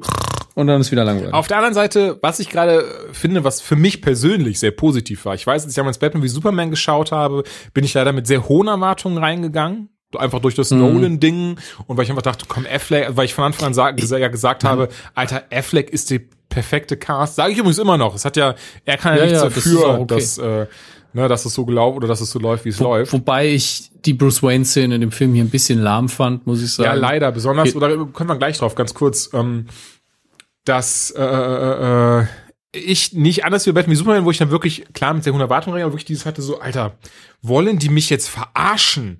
Wo ich teilweise, Entschuldigung, richtig sauer war und mir das, das dieses erste Gucken komplett zerstört hat, habe ich jetzt hier auch, wenn ja, du sagst es schon, es ist halt leider gerade bei der zweiten oder wir sagen schon gerade bei der zweiten Hälfte so einfach so dieses so, ja, okay, toll, ist halt ein Actionfilm. Aber das ist es, das ist so, also quasi, man kann es trotzdem, auch wenn es das Schlechte, das Schlechteste an diesem Film ist, dass er Durchschnitt ist, was aber dann für mich in dem Moment auch positiv war, weil ich nicht mehr dieses hatte so, ach wirklich, ach komm schon, oh. Klar, trotzdem so Moment mit so, ja gut, das ist jetzt ziemliches Wischiwaschi und das hätte ich persönlich anders gemacht. Aber ja, trotzdem war das für mich halt nicht keine krasse Mega-Enttäuschung, sondern trotzdem einfach nur dieses so, okay, der Film ist okay. Man kann sich anschauen, Ja. als DC-Fan wird man trotzdem seine Momente haben, wie ihr gerade gehört habt, hatten wir auf jeden Fall die Momente drin, wo wir sagten, ach, das ist schon cool gemacht, das macht schon Spaß. Aber Mhm. das ist dann auch, ja, ne? Ich meine, ich, Es ist, es ist eben in der Kategorie, die der, in der der Film mitspielen will, ist er immer noch krass gescheitert. Weil er einfach, das sind die stärksten Helden des DC-Universums, das ist der beste Film, den wir mit ihnen liefern können. Wirklich? Fragezeichen. Ähm, aber gleichzeitig ist es nicht so, dass man da sitzt und sagt, boah, was eine Beleidigung für die Figuren, was eine Beleidigung für, für den Zuschauer, wie man es zum Teil bei Batman wie Superman hatte, obwohl der so gut ausgesehen hat zum Teil. Ähm, sondern es ist einfach, ja, okay, war, war, eine, war eine Story, ja. Danke. Ähm, und der Rest, na, da hab, hab ein paar schöne Momente drin und äh, ja, ich habe schon vergessen, dass ich den Film gesehen habe. Das ist das Problem, er ist einfach, der ist, der Film ist wirklich wie ein Softdrink, der ist einfach vorbei. Man rülpst einmal am Schluss und das war's. Ähm, was schade ist. Was einfach schade ist, aber äh, wie gesagt, ich glaube, dass DC sehr, sehr langsam auf den richtigen Weg kommt, aber ob sich das, ob das klappt, Ja. ist eben die Frage. Sie, sie treffen halt immer wieder eine Entscheidung, die scheiße ist, und ich glaube, das war in dem Fall, sie versuchen einfach Marvel nachzuahmen bei ganz vielen Sachen, nehmen sich dann Joss Whedon, was ja eine gute Idee war. Gibt da noch einen Moment, der ist so Whedon in diesem Film. Es gibt einen Moment, der ist einfach Avengers-typischer Humor mit Aquaman. Du weißt, welchen ich meine, glaube ich. Ähm, alle stehen zusammen und sie reden halt so über die Gesamtsituation Ja, doch, okay, gerade ja, und, ja, ja. und, ne? und Aquaman redet einfach drauf los und es ist einfach das ist genau der Marvel Humor wie er in den anderen Filmen also in den Marvel Filmen super funktioniert und er funktioniert auch hier aber entweder man macht das halt richtig und oft, äh, oder man erfindet eben seinen eigenen Stil. Und den eigenen Stil hat DC immer noch nicht gefunden. Sie sind immer noch dieses, hey, düstere Filme funktionieren. Das hat Nolan bewiesen. Lasst uns die Filme düster machen. Keiner mag düstere Filme. Wir müssen sie Filme machen wie Marvel. Jeder mag das. Mein Gott, mach doch einfach mal einen Film. Also. Ja, die, die scheinen sich nicht richtig zu trauen, weil sie, man könnte ja zumindest behaupten, mit Batman wie Superman haben sie einfach einen Film gemacht. Der ist nur komplett, äh, war ein Griff ins Ja, aber sie haben, sie, sie geben immer diese komischen Vorgaben. Mach's düster. Was ist denn das für eine Vorgabe? Ja. Mach doch einfach eine geile Story, erzähl sie konsequent durch und beachte, was für Charaktere es sind. Natürlich, ich, hier sitzen wir wieder auf unseren Schreibtischstühlen als, als Podcaster und tun so, als wüssten wir, wie man es besser macht. Aber wir sehen ja auch, wie es bei Marvel funktioniert. Wir haben andere DC-Filme gesehen, die besser funktioniert haben aus den alten Tagen. Und man fragt sich halt schon, warum das die Formel nie richtig aufgeht und warum es so lange dauert, um sich da an was und Vernünftiges zumindest Supermans Rückkehr könnte ich dir besser schreiben. Ja. Da verspreche ich euch.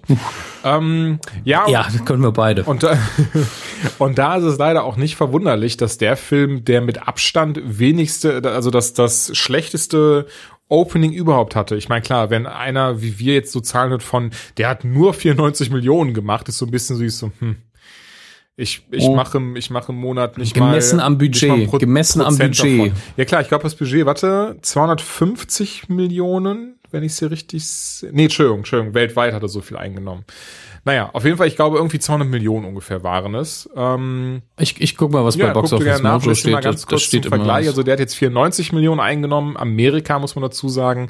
Im Vergleich, Batman wie Superman hat 166 Millionen eingenommen. Suicide Squad 133 und Wonder Woman immer 103 Millionen. Und weswegen man jetzt auch davon ausgeht, dass Warner Bros. über kurz so lang sagen wird, nee, ähm, so in der Form und auf die Art und Weise werden wir es nicht weiter verfolgen. Da habe ich heute noch einen interessanten Reddit-Thread zu gelesen, ähm, wo auch gesagt, wo die Leute gemutmaßt haben, also wahrscheinlich wird es jetzt so aussehen mit ähm, der anderen News, über die wir gleich noch reden werden, dass äh, als nächster Film dann Wonder Woman 2 dran ist, dann The Batman, dann Wonder Woman 3, dann The Batman 2 und so weiter und so fort. Also dass Warner Bros. sich nur darauf konzentrieren wird, was gerade funktioniert.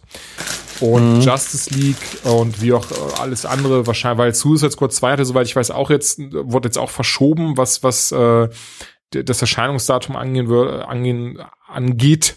Und dementsprechend, ähm, ja, geht man, also gehen ein paar Leute davon aus, oder beziehungsweise geht, gehen sehr viele Leute auf Reddit davon aus, dass, dass die das komplett umstrukturieren werden jetzt, nachdem das quasi in Anführungszeichen wieder ein Reinfall war.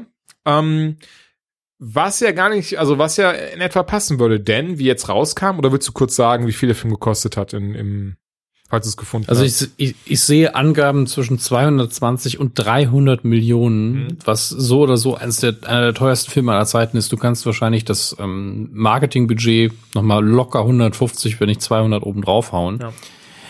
Das ist einfach unfassbar teuer. Der wird sein Geld wahrscheinlich nie oder erst im allerletzten Zug des Home äh, Office, äh, Home Office, genau, Home Box Office äh, quasi einspielen. Und das ist schon, schon sehr, sehr arm. Also wie Warner die DC-Lizenz in den letzten Jahren in den Sand gesetzt hat, ist schon eine Leistung. Das ist echt schade. Also ähm, Affleck hat jetzt auch auf der, ähm, wie sagt man denn, PR-Tour, Werbetour für den Film auf jeden Fall diverse Interviews geführt und in einem davon auch gesagt, ähm, dass er nach einem graceful Exit, also nach einem ähm, graceful hier, ne? nach einem ehrenhaften, ehrenvollen ähm, Ausgang sucht aus dieser Rolle raus und dann war direkt so, Moment, willst, willst du jetzt schon gar nicht mehr Batman spielen? Ist es jetzt schon wieder vorbei? Es kam wahrscheinlich direkt auf eine Frage von wegen, ja, irgendwann müssen sie ja mal raus. Ne? Genau, und dann meinte, genau, und dann meinte er nur so, nee, nee, aber, äh, ne, das ist ja, kann ja so, Bale hat ja auch nur drei gemacht, Keaton hat zwei gemacht, ich muss ja irgendwie, also, ich glaube, er hat die Schauspieler nicht genannt, ich glaube, im Wesentlichen gesagt so, nee, aber jeder Schauspieler, der den gespielt hat, der braucht ja aber in irgendeiner Form quasi diese, diesen, diesen Moment, wo er sagen kann, tschüss.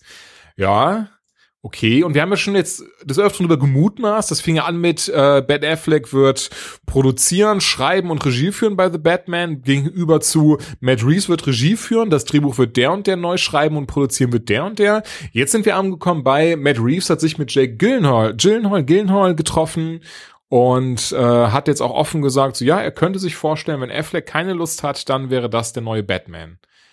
Und also ich meine, ich glaube, jeder, der jetzt so ein bisschen sich mit diesem, diesem ganzen Ding auskennt und die letzten, weiß ich nicht, 20 Jahre nicht um Stein geschlafen hat, der weiß, das war's. Also ich bin mir, bin mir leider sehr sicher, also wir werden Affleck nicht mehr in der Rolle sehen. Also beziehungsweise nicht mehr in The Batman als Batman sehen, glaube ich nicht. Höchstens mit einem Kurzauftritt, wie er sagt, hey, ich kann nicht mehr, Dick, du machst das jetzt. hey, ich kann nicht mehr. nee, ich glaube wirklich, dass vielleicht haben wir sowas Nightfall-mäßiges oder so, ne, dass wirklich die ersten fünf Minuten sehen wir, wie Batman einfach, weil ich glaube, nee, nicht mal das werden sie machen. Ich glaube wirklich, also. Nee, ich, ich, glaube, sie werden einfach den Schauspieler auswechseln, weil ansonsten müssen sie das ganze Und meinst du wirklich, das wird dann einfach, der wird ja. dann einfach, ja, das ist ja. jetzt der neue Bruce Wayne. Aber ganz ehrlich, ja, das ist, ist, ist du darfst nicht vergessen, Wonder Woman funktioniert, solange, also sie wird ja, ja. noch mal einen Wonder Woman Film machen, wenn sie halt Brad Ratner rausgeekelt hat. Also ich, das klingt jetzt negativ. Ich oh, verstehe, oh, dass sie das will. Da wäre ich, wollte ich gerade sagen, sei da vorsichtig, Dominik. Also, so, mm, also nee, ich, ich bin nee, auf ihrer Seite, ich, aber trotzdem, trotzdem ist es ja rausekeln. Brad Ratner und Red Pack ist weg. So. Richtig Sehr gut. So. Ähm, um, ähm, aber und Gal, Gal Gadot macht einen super Job. Sie funktioniert. Ähm, die Filme mit ihr funktionieren. Ja. Ähm, Aquaman wird gedreht. Shazam äh, Cameo ähm, ist, ist angekündigt und besetzt. Und wenn du jetzt einfach noch mal sagst, ja, hier ähm, anderer Batman, andere Origin Story oder aber mit Robin, dann musst du wieder einen Robin einführen, der ja eigentlich schon tot ist tatsächlich. Also ein Robin ja, also ist tot. Jason Todd Robin ist tot, ja. G genau und ähm, da, da, da wird, das wird das normale Zuschauerpublikum mehr verwirren, als einfach den Schauspieler neu zu besetzen. Es, also da, da, muss man schon ein riesen Event Aber ja, es stimmt. Ja, mein Gott. Also ich kann mir trotzdem hat man bei War Machine auch dass gemacht. man einfach sagt, dass es ne, irgendwie ganz kurz von wegen hier Jake Gyllenhaal war Robin, hat sich dann aber war ist dann zu Nightwing geworden, aber jetzt wo Bruce weg ist, muss er Batman sein. Punkt. Das kann man in fünf Minuten abhandeln und bisher haben sie auch nicht drüber äh, Gedanken gemacht, wie man die Sachen nicht scheiße umsetzt. Von daher. Und dann und dann können wir auch diese ganz tollen Sachen machen wie Bruce Wayne ähm, als Piraten-Batman und Steinzeit-Batman durch die Zeit reist. Da bin ich dafür. Das möchte ich unbedingt sehen. Ich mochte, ich mochte Bruce Wayne The Return, aber gut. Ähm, und Henry aber Cavill nicht als Piraten Batman, Mensch. Ach, es war hatte Spaß. Ähm, und Henry Cavill hat seinen Vertrag läuft wohl auch aus. Also er ist vertraglich noch ein Man of Steel zu machen, Man of Steel 2. Und äh, Ach, das soll naja, weggehen, ey. Auch Cavill sagte so, ja, der Charakter ist ja krass komplex und dieses und jenes und Joss Whedon und ich, wir sind auf einem Level, was das Ganze angeht. Wäre natürlich cool, wenn er das jetzt auch machen würde. Und ähm, ich freue mich, diese, diese Möglichkeit nochmal zu haben und mal schauen, was dann passiert. Also eins muss man Cavill ja lassen, Presseinterviews, das kann er. Aber kann auch jeder, der Ahnung hat, weiß direkt, was los ist. Und ich mag ihn einfach nicht. Das wird sich auch nicht ändern. Ich mag ihn einfach nicht. Gut, ich glaube, wir haben jetzt echt mehr als genug über Justice League leider oder? Oder wollen wir noch also, über die Cameos reden? Nee, pass auf, lassen wir das. Ähm, aber ganz kurz noch, leider nicht, auch wenn ich Cavill immer noch einfach den Unsympath von dem Herren ist. Superman war zum ersten Mal in Justice League um einige supermaniger als vorher. Ja, hat ja auch fast nichts gesagt. Gut, ich meine, meine am Ende, aber ja, stimmt schon. Gut. Haben er war am Ende einfach arrogant, er hat ständig so geguckt, wie, ja, dir verdresche ich schon noch den Popo. was nur, was, das darf Superman halt nur, wenn er sympathisch ist. Kannst ja. da keinen Unsympathen hinstellen und der dann sagt, hahaha, ich bin aber der Stärkste. Das, dann hasse ich ihn halt immer noch. Sorry. Ja, gut, ich weiß, was du meinst. Jetzt muss ich tatsächlich nachgucken, was wir als nächstes Thema notiert Crisis, haben, aber so lange. Äh, Supernatural. Ich hab den, Aber eins noch, ganz, können, können wir ganz kurz drüber reden, dass die zwei Cameos von anderen DC-Helden in der einen Schlacht, die, die vor 5000 Jahren stattgefunden hat im DC-Universum, dass die echt cool waren. Direkt am Anfang. Das stimmt. Da wurde quasi gesagt, da kommt Steppenwolf her. Und ähm, ja, hatte ich, habe ich eben schon erwähnt, ne? Das einmal Green Lantern sieht man ja trotzdem ganz kurz, auch wenn er so im Film nicht dabei ist. Also eine Green Lantern oder Green Lanterns viel eher. Oh, Entschuldigung. Und äh, Shazam und ist zu sehen, Shazam auch in seiner neuen also Besetzung. Ein Shazam, aber ja. Es ist aber der gleiche Schauspieler, der Ach, ihn spielen wird. Ach so, das wusste ja, ich gar also nicht. Also es, es ist, äh, ich habe seinen Namen vergessen. Er hat in Chuck die Hauptrolle gespielt. Ach, das ist also, es macht zwar dann komplett keinen Sinn, aber cool. Doch, doch, doch, das macht Sinn. Shazam besteht ja aus zwei Personen quasi, dem jungen Billy Batson genau. und der Form des Shazam an sich und die ist ewig. Das ist, das ist ja ein Gott quasi. Da weißt du wirklich nicht. mehr als ich. Ich war immer der festen Überzeugung, dass Shazam immer weitergegeben wird von Person zu Person und ähm, sich dementsprechend einfach dann quasi, weil das ja Billy, sieht, dass quasi Billy Batson so einfach erwachsen aussehen würde. Nee, also es ist wirklich so, dass Billy Batson ist quasi der Träger des Ganzen und der altert auch normal, ist ein ganz normaler Genau. Junge. Ähm, und klar, das kann eine andere Person sein, aber Shazam ist Shazam. Okay. Ich muss dazu sagen, ich habe noch nie ein Shazam-Comic gelesen und habe auch noch nie. Eigentlich, eigentlich ist er ja, eigentlich muss, muss man, muss man mit dem Nerd, mit der Nerdkeule ausholen. Eigentlich heißt er nicht Shazam, eigentlich heißt er Captain Marvel. Stimmt. Lu- lustigerweise. Und ähm, Shazam ist der Satz, den er immer ruft. Und es gibt den Zauberer Shazam, der ihm quasi seine Macht verleiht. Und irgendwann ist er, glaube ich, in den Comics, äh, ist Captain Marvel selber zum Zauberer auch noch geworden, also quasi ein Upgrade bekommen, weil der alte Zauberer gestorben ist. Ähm, und jeder Buchstabe von Shazam ste steht halt für irgendwas für Strength und, und, und keine Ahnung. Deswegen, noch deswegen sind auch mal ganz, viele ganz Leute tolle andere Sachen. Leute, die nicht so krass Comics versiert sind, immer ein bisschen verwirrt, warum auch Black Adam Shazam ruft. Ja, das ist der Punkt. Black Adam als Bösewicht, der dann von The Rock gespielt wird, das, das wird echt krass. Aber es ist eine gute Besetzung. Also wahrscheinlich sogar die perfekte Das stimmt. Besetzung für ihn. Das stimmt, das stimmt. Nun Gut, supernatural. Supernatural. Ich habe ähm, nach der Tour sehr schnell alle aktuellen Folgen geguckt. Ich glaube, sechs Stück sind es mittlerweile in Staffel 13. Fünf, oder? Aber Ähm, können auch sechs sein. Könnten auch sechs sein. Und also, ich will jetzt nicht spoilern, mein letzter Stand ist ähm, Castiel ist zurück. Das um ich jetzt mal super, allen was anfängst mit, ich will jetzt nicht spoilern. Ja, aber die Sache ist die, es ist Supernatural und wir wussten alle, dass er zurückkommt. Ja, also einzige, wo wir wussten, er kommt nicht zurück, ist, ist Crowley, weil das einfach so breit getreten war, ähm, dass, äh, dass er nicht zurückkommt, dass wir es alle wussten. Und das muss man ja bei Supernatural, weil jeder irgendwann zurückkommt. Bobby, scheißegal, ne? Wir kramen aus dem Himmel raus, wir gehen in eine Paralleldimension und sehen ihn wieder, völlig egal, aber Crowley ist weg, weil der Schauspieler halt einfach auch weg ist. Also nicht, nicht im Sinne von Tod, aber er hat gesagt, nein, ich mach die Rolle nicht mehr. Fertig. Punkt. Und bei Castiel wussten wir alle, er kommt wieder, wir wussten nur noch nicht wie. Und ähm, ich muss sagen, dass ich bisher mit dieser Staffel überaus zufrieden bin. Im Moment machen sie sehr gutes Worldbuilding, was auch notwendig ist, um all diese Dinge zu erklären, die gerade passieren, weil sie ja jetzt wieder auf einem neuen Level spielen alle, weil jetzt eine neue Figur da ist mit ähm, mit äh, Jack heißt er, glaube ich, der Sohn Luzifers.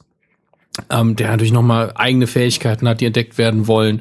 Dann, äh, das haben sie auch mit den, mit den Rückblenden sehr schön gemacht, dass man dann sieht, okay, irgendwann ist Tod gestorben. Dann haben die Reaper irgendwie versucht, seine Arbeit zu übernehmen und dann ist die Hauptreaperin auch wieder gestorben. Und was für Konsequenzen hat das eigentlich?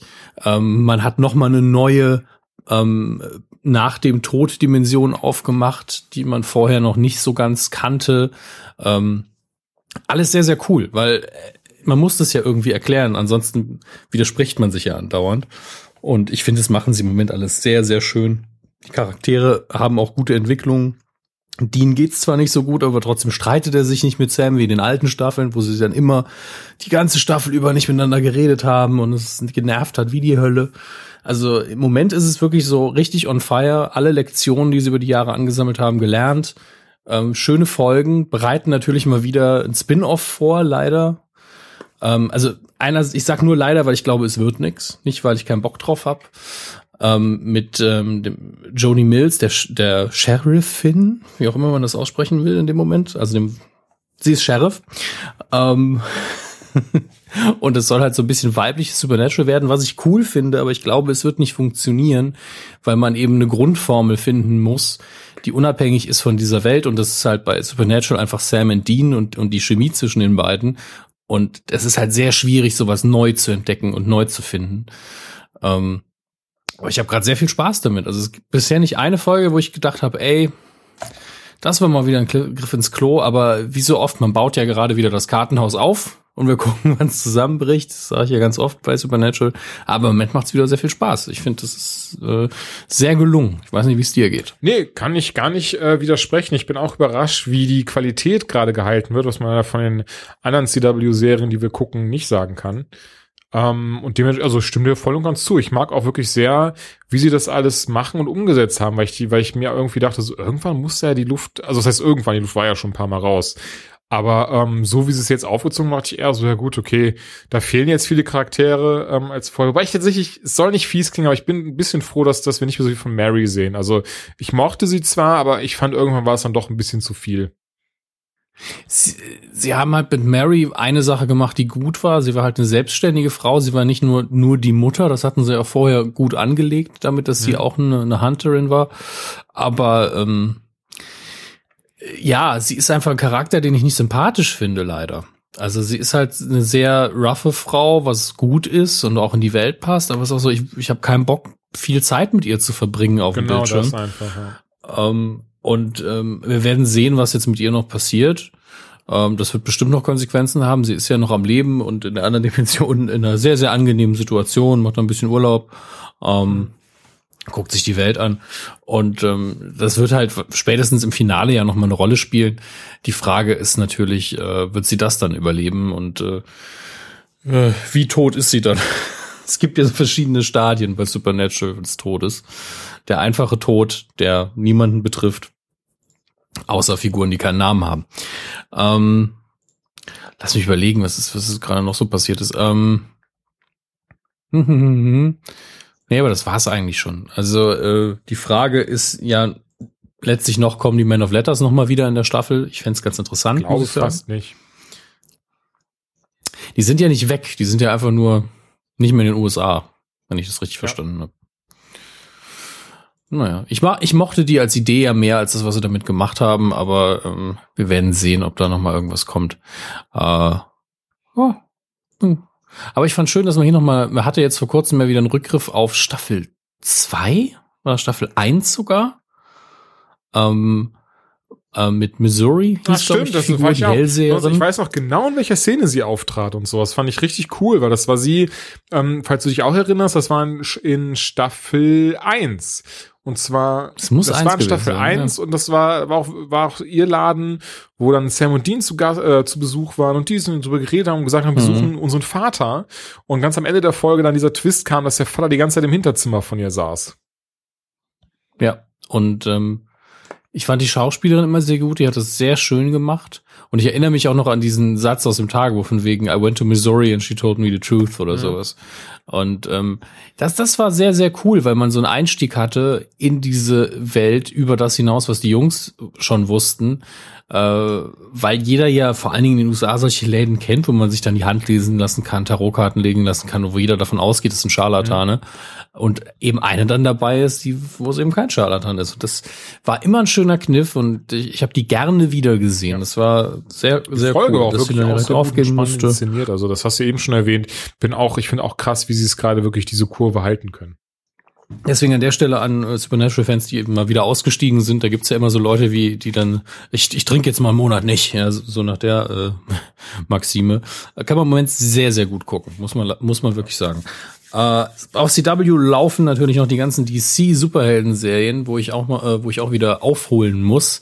Und da steht, wie in jeder Staffel, seit, weiß ich, der letzten Staffel jetzt, also oder gab also Crossovers gab's immer, aber jetzt, wo man diesen Kosmos hat, gibt's halt große Crossover-Events, die sich über alle DC-Serien ziehen und jetzt auch mehr mit Supergirl zu tun haben, weil Supergirl jetzt auch zu Hause im CW-Universum ist, wird es mal wieder ein richtig großes Crossover-Event geben. Vorher war es eine Invasion von außerirdischen Standard.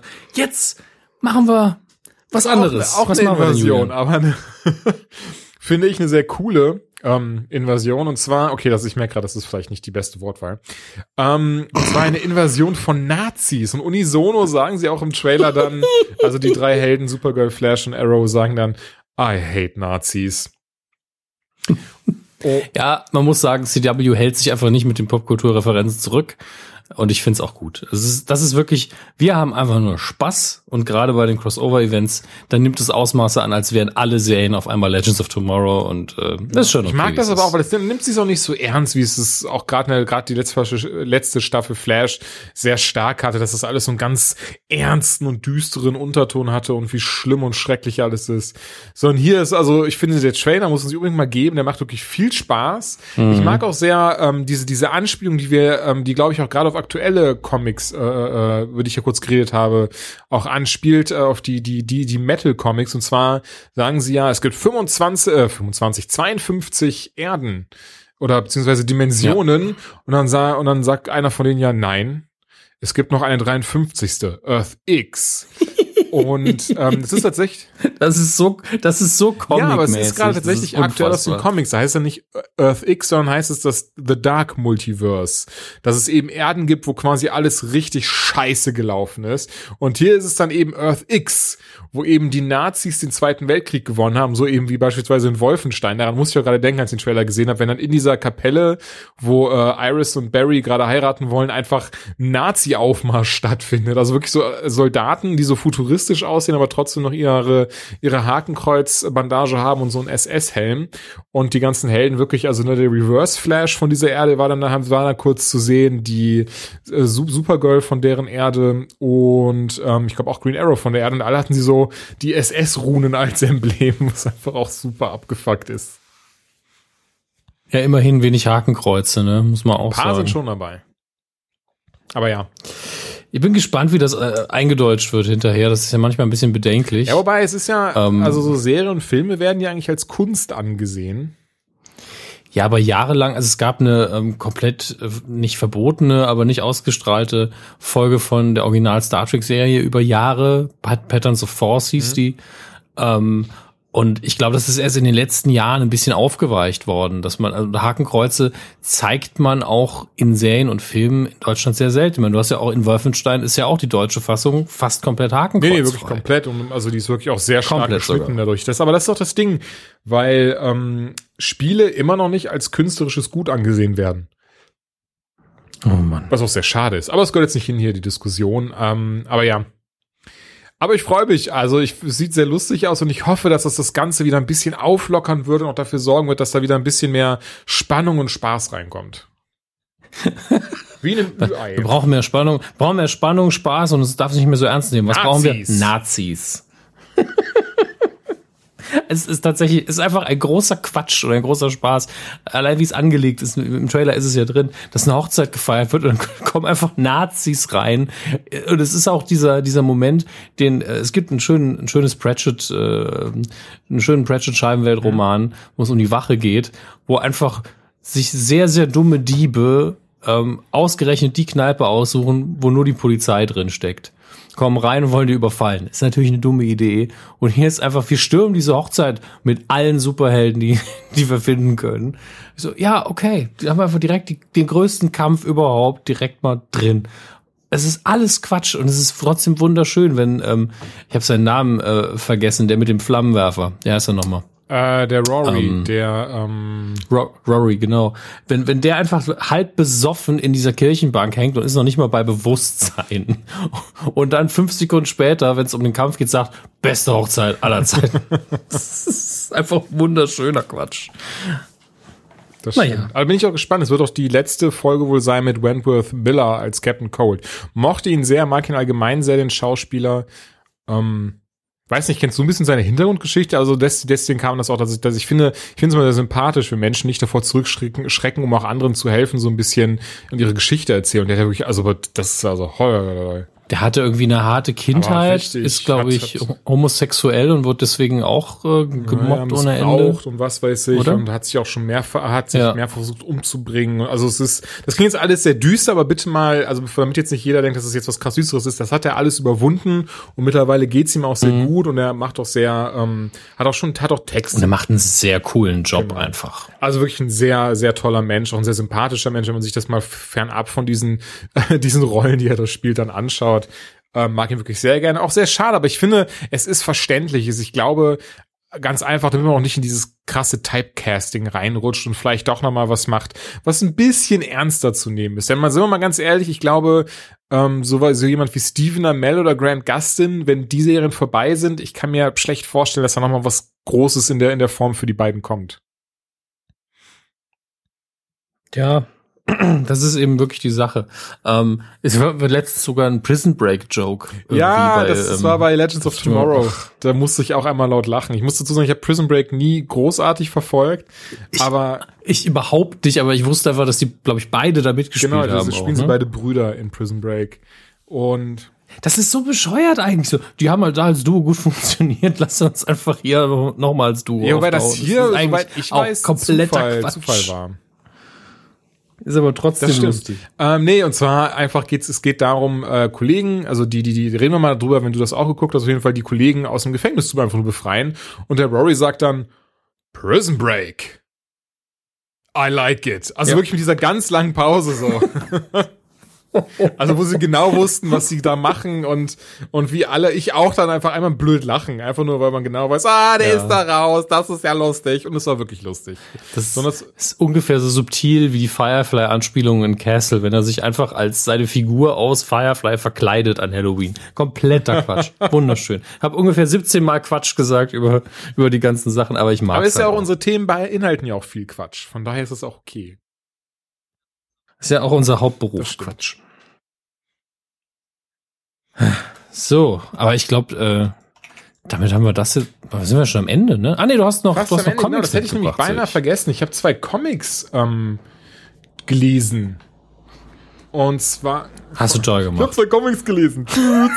Ähm, oder anders mal zwei Comicbände gelesen, die auch mal anders sind von dem, äh, was ich sonst lese und was was so der der breiten Masse ähm, entspricht, also der breiten Superheldenmasse entspringt für er. Ähm, und zwar zwei von Panini. Einmal die Abenteuer von Autistic Hero Girl, ein Comicband von Daniela Schreiter. Habe ich vorher nie Mhm. von gehört, ähm, tatsächlich, aber sie hat auch die Schattenspringer Comicbände gemacht. Ich weiß auch mal, dass das Comicbände sind und kein, und, oder ist das, ich, doch Graphic Novels, okay. Ich war nicht sicher, weil durch das Cover, finde ich, kann man auch, könnte man auch meinen, dass das eventuell ein Buch ist oder Buchform hat oder sowas. Ähm, aber ja, Graphic Novels, Schattenspringer, die sind wohl sehr gut angekommen. Ich hatte dann diesen Newsletter erhalten von Panini, von wegen, dass jetzt eben die Abenteuer von Autistic Hero Girl draußen sind.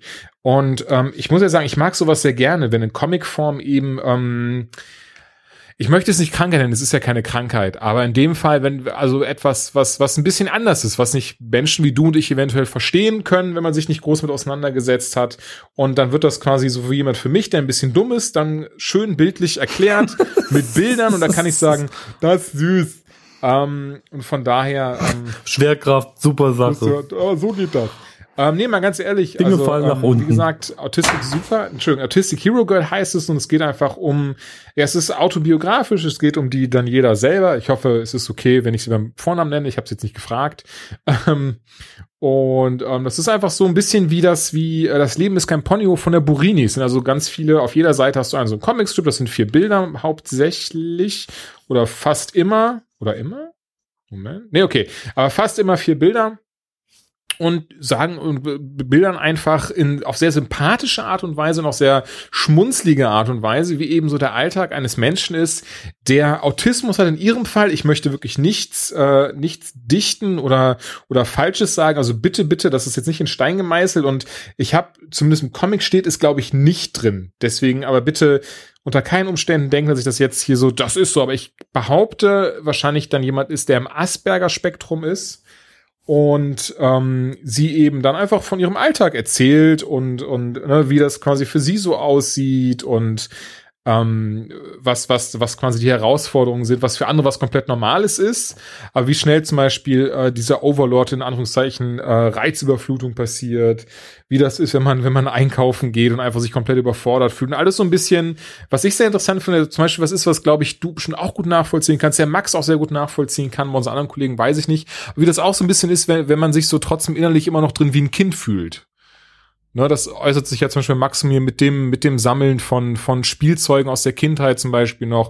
Bei dir und mir behaupte ich mal auch durch das Gucken von diesen Superhelden-Serien und Filmen und diesem Fable allgemein für dieses, dieses Superhelden und, und äh, äh, Thema.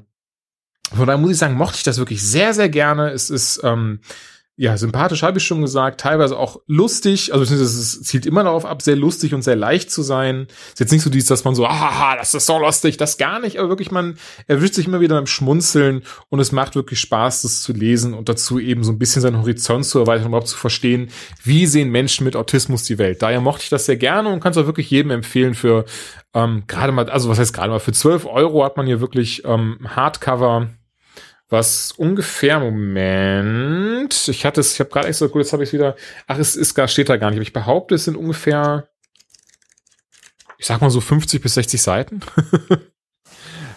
Julian sagt 50 bis 60 Seiten. Das kann man, das wird hoffentlich so in die Amazon-Beschreibung übernommen. 50 bis 60 Seiten.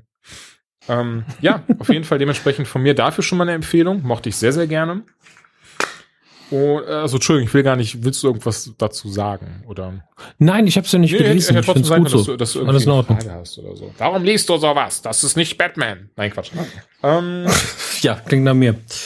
Dann eins, und damit schließe ich jetzt ab, denn es ist ein bisschen, es ist jetzt nichts, es ist nichts Lustiges, es ist nichts Superheldenmäßiges, sondern im Gegenteil, es ist die äh, kalte, bittere und unverzeihliche Realität. Ähm, die iTunes AGB jetzt, jetzt, als, als Comic. Comic ne? Als Graphic Novel, die iTunes AGB. nee, äh, das Comicbuch heißt Butterclan.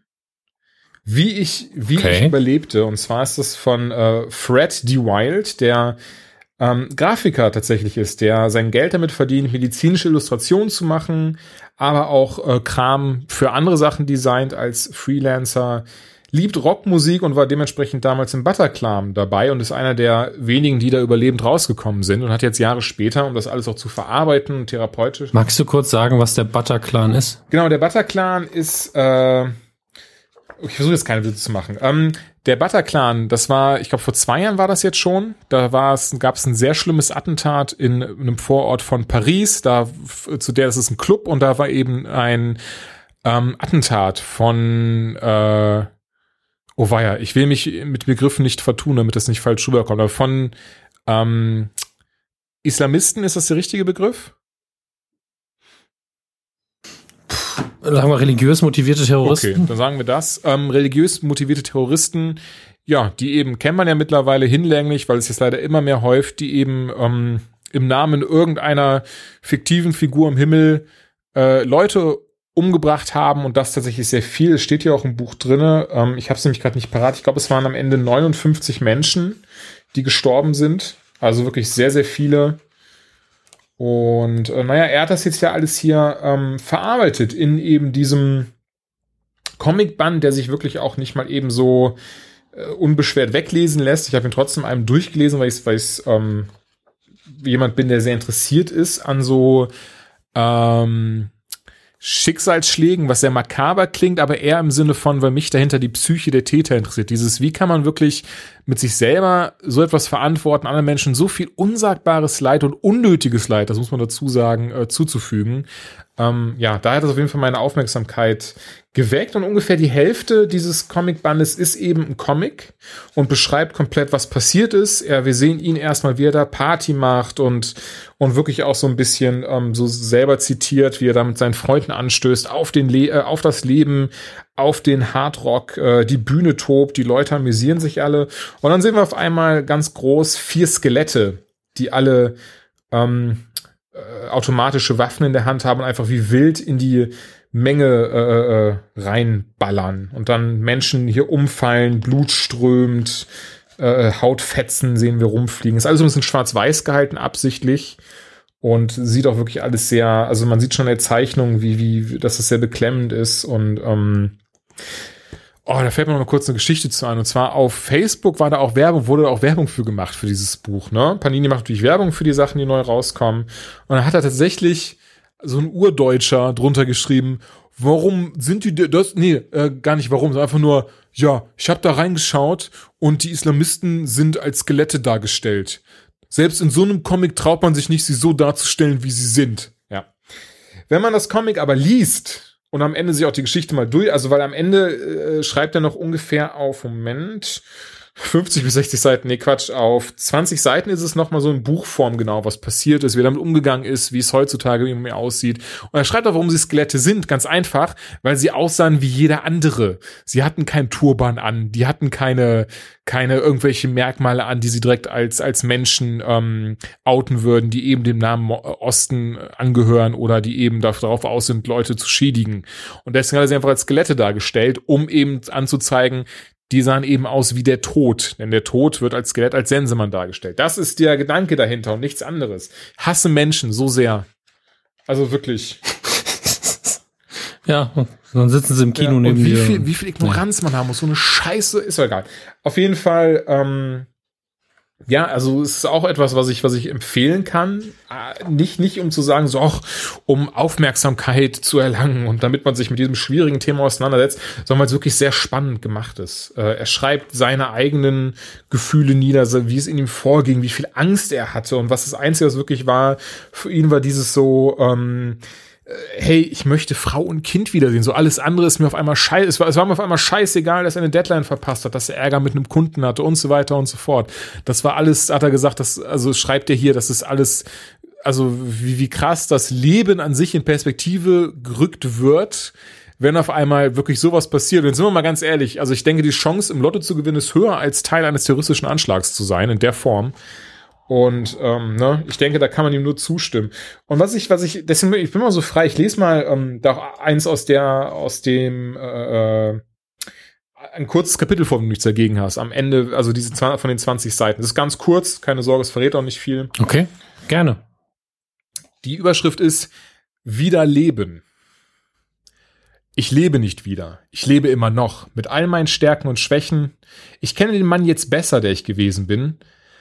Aber der bin ich nicht mehr. Dieser Mann hat Dinge gesehen, die er lieber nicht gesehen hätte. Der Anschlag hat mich verändert. Zum Besseren? Vielleicht. Ich habe bisher keine Spinne gesehen und weiß deshalb nicht, ob ich gelassener wäre als früher. Aber stärker bin ich auf jeden Fall. Vorher habe ich mich vieles nicht getraut. Jetzt mache ich es einfach, weil ich weiß, dass Scheitern nie schlimmer sein kann als das, was ich bereits erlebt habe. Das finde ich ist, ist sehr star, sehr starker Satz.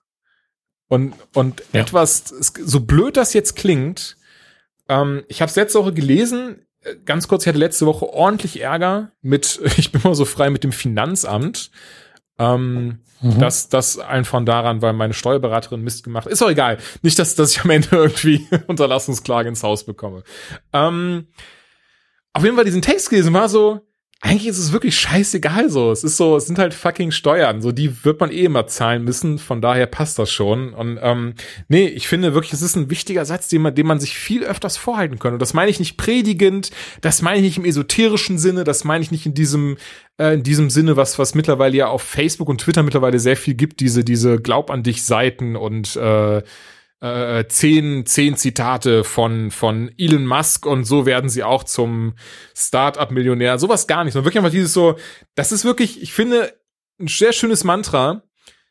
So, so, ne, dass das quasi, so schlimm ist das alles gar nicht, wenn man sich das objektiv mal anschaut. Was, was für eine Scheiße passieren. So scheitern ist gar nicht so schlimm, wie in einem Club zu sein und dem gerade um einen rum einfach die Menschen massakert werden.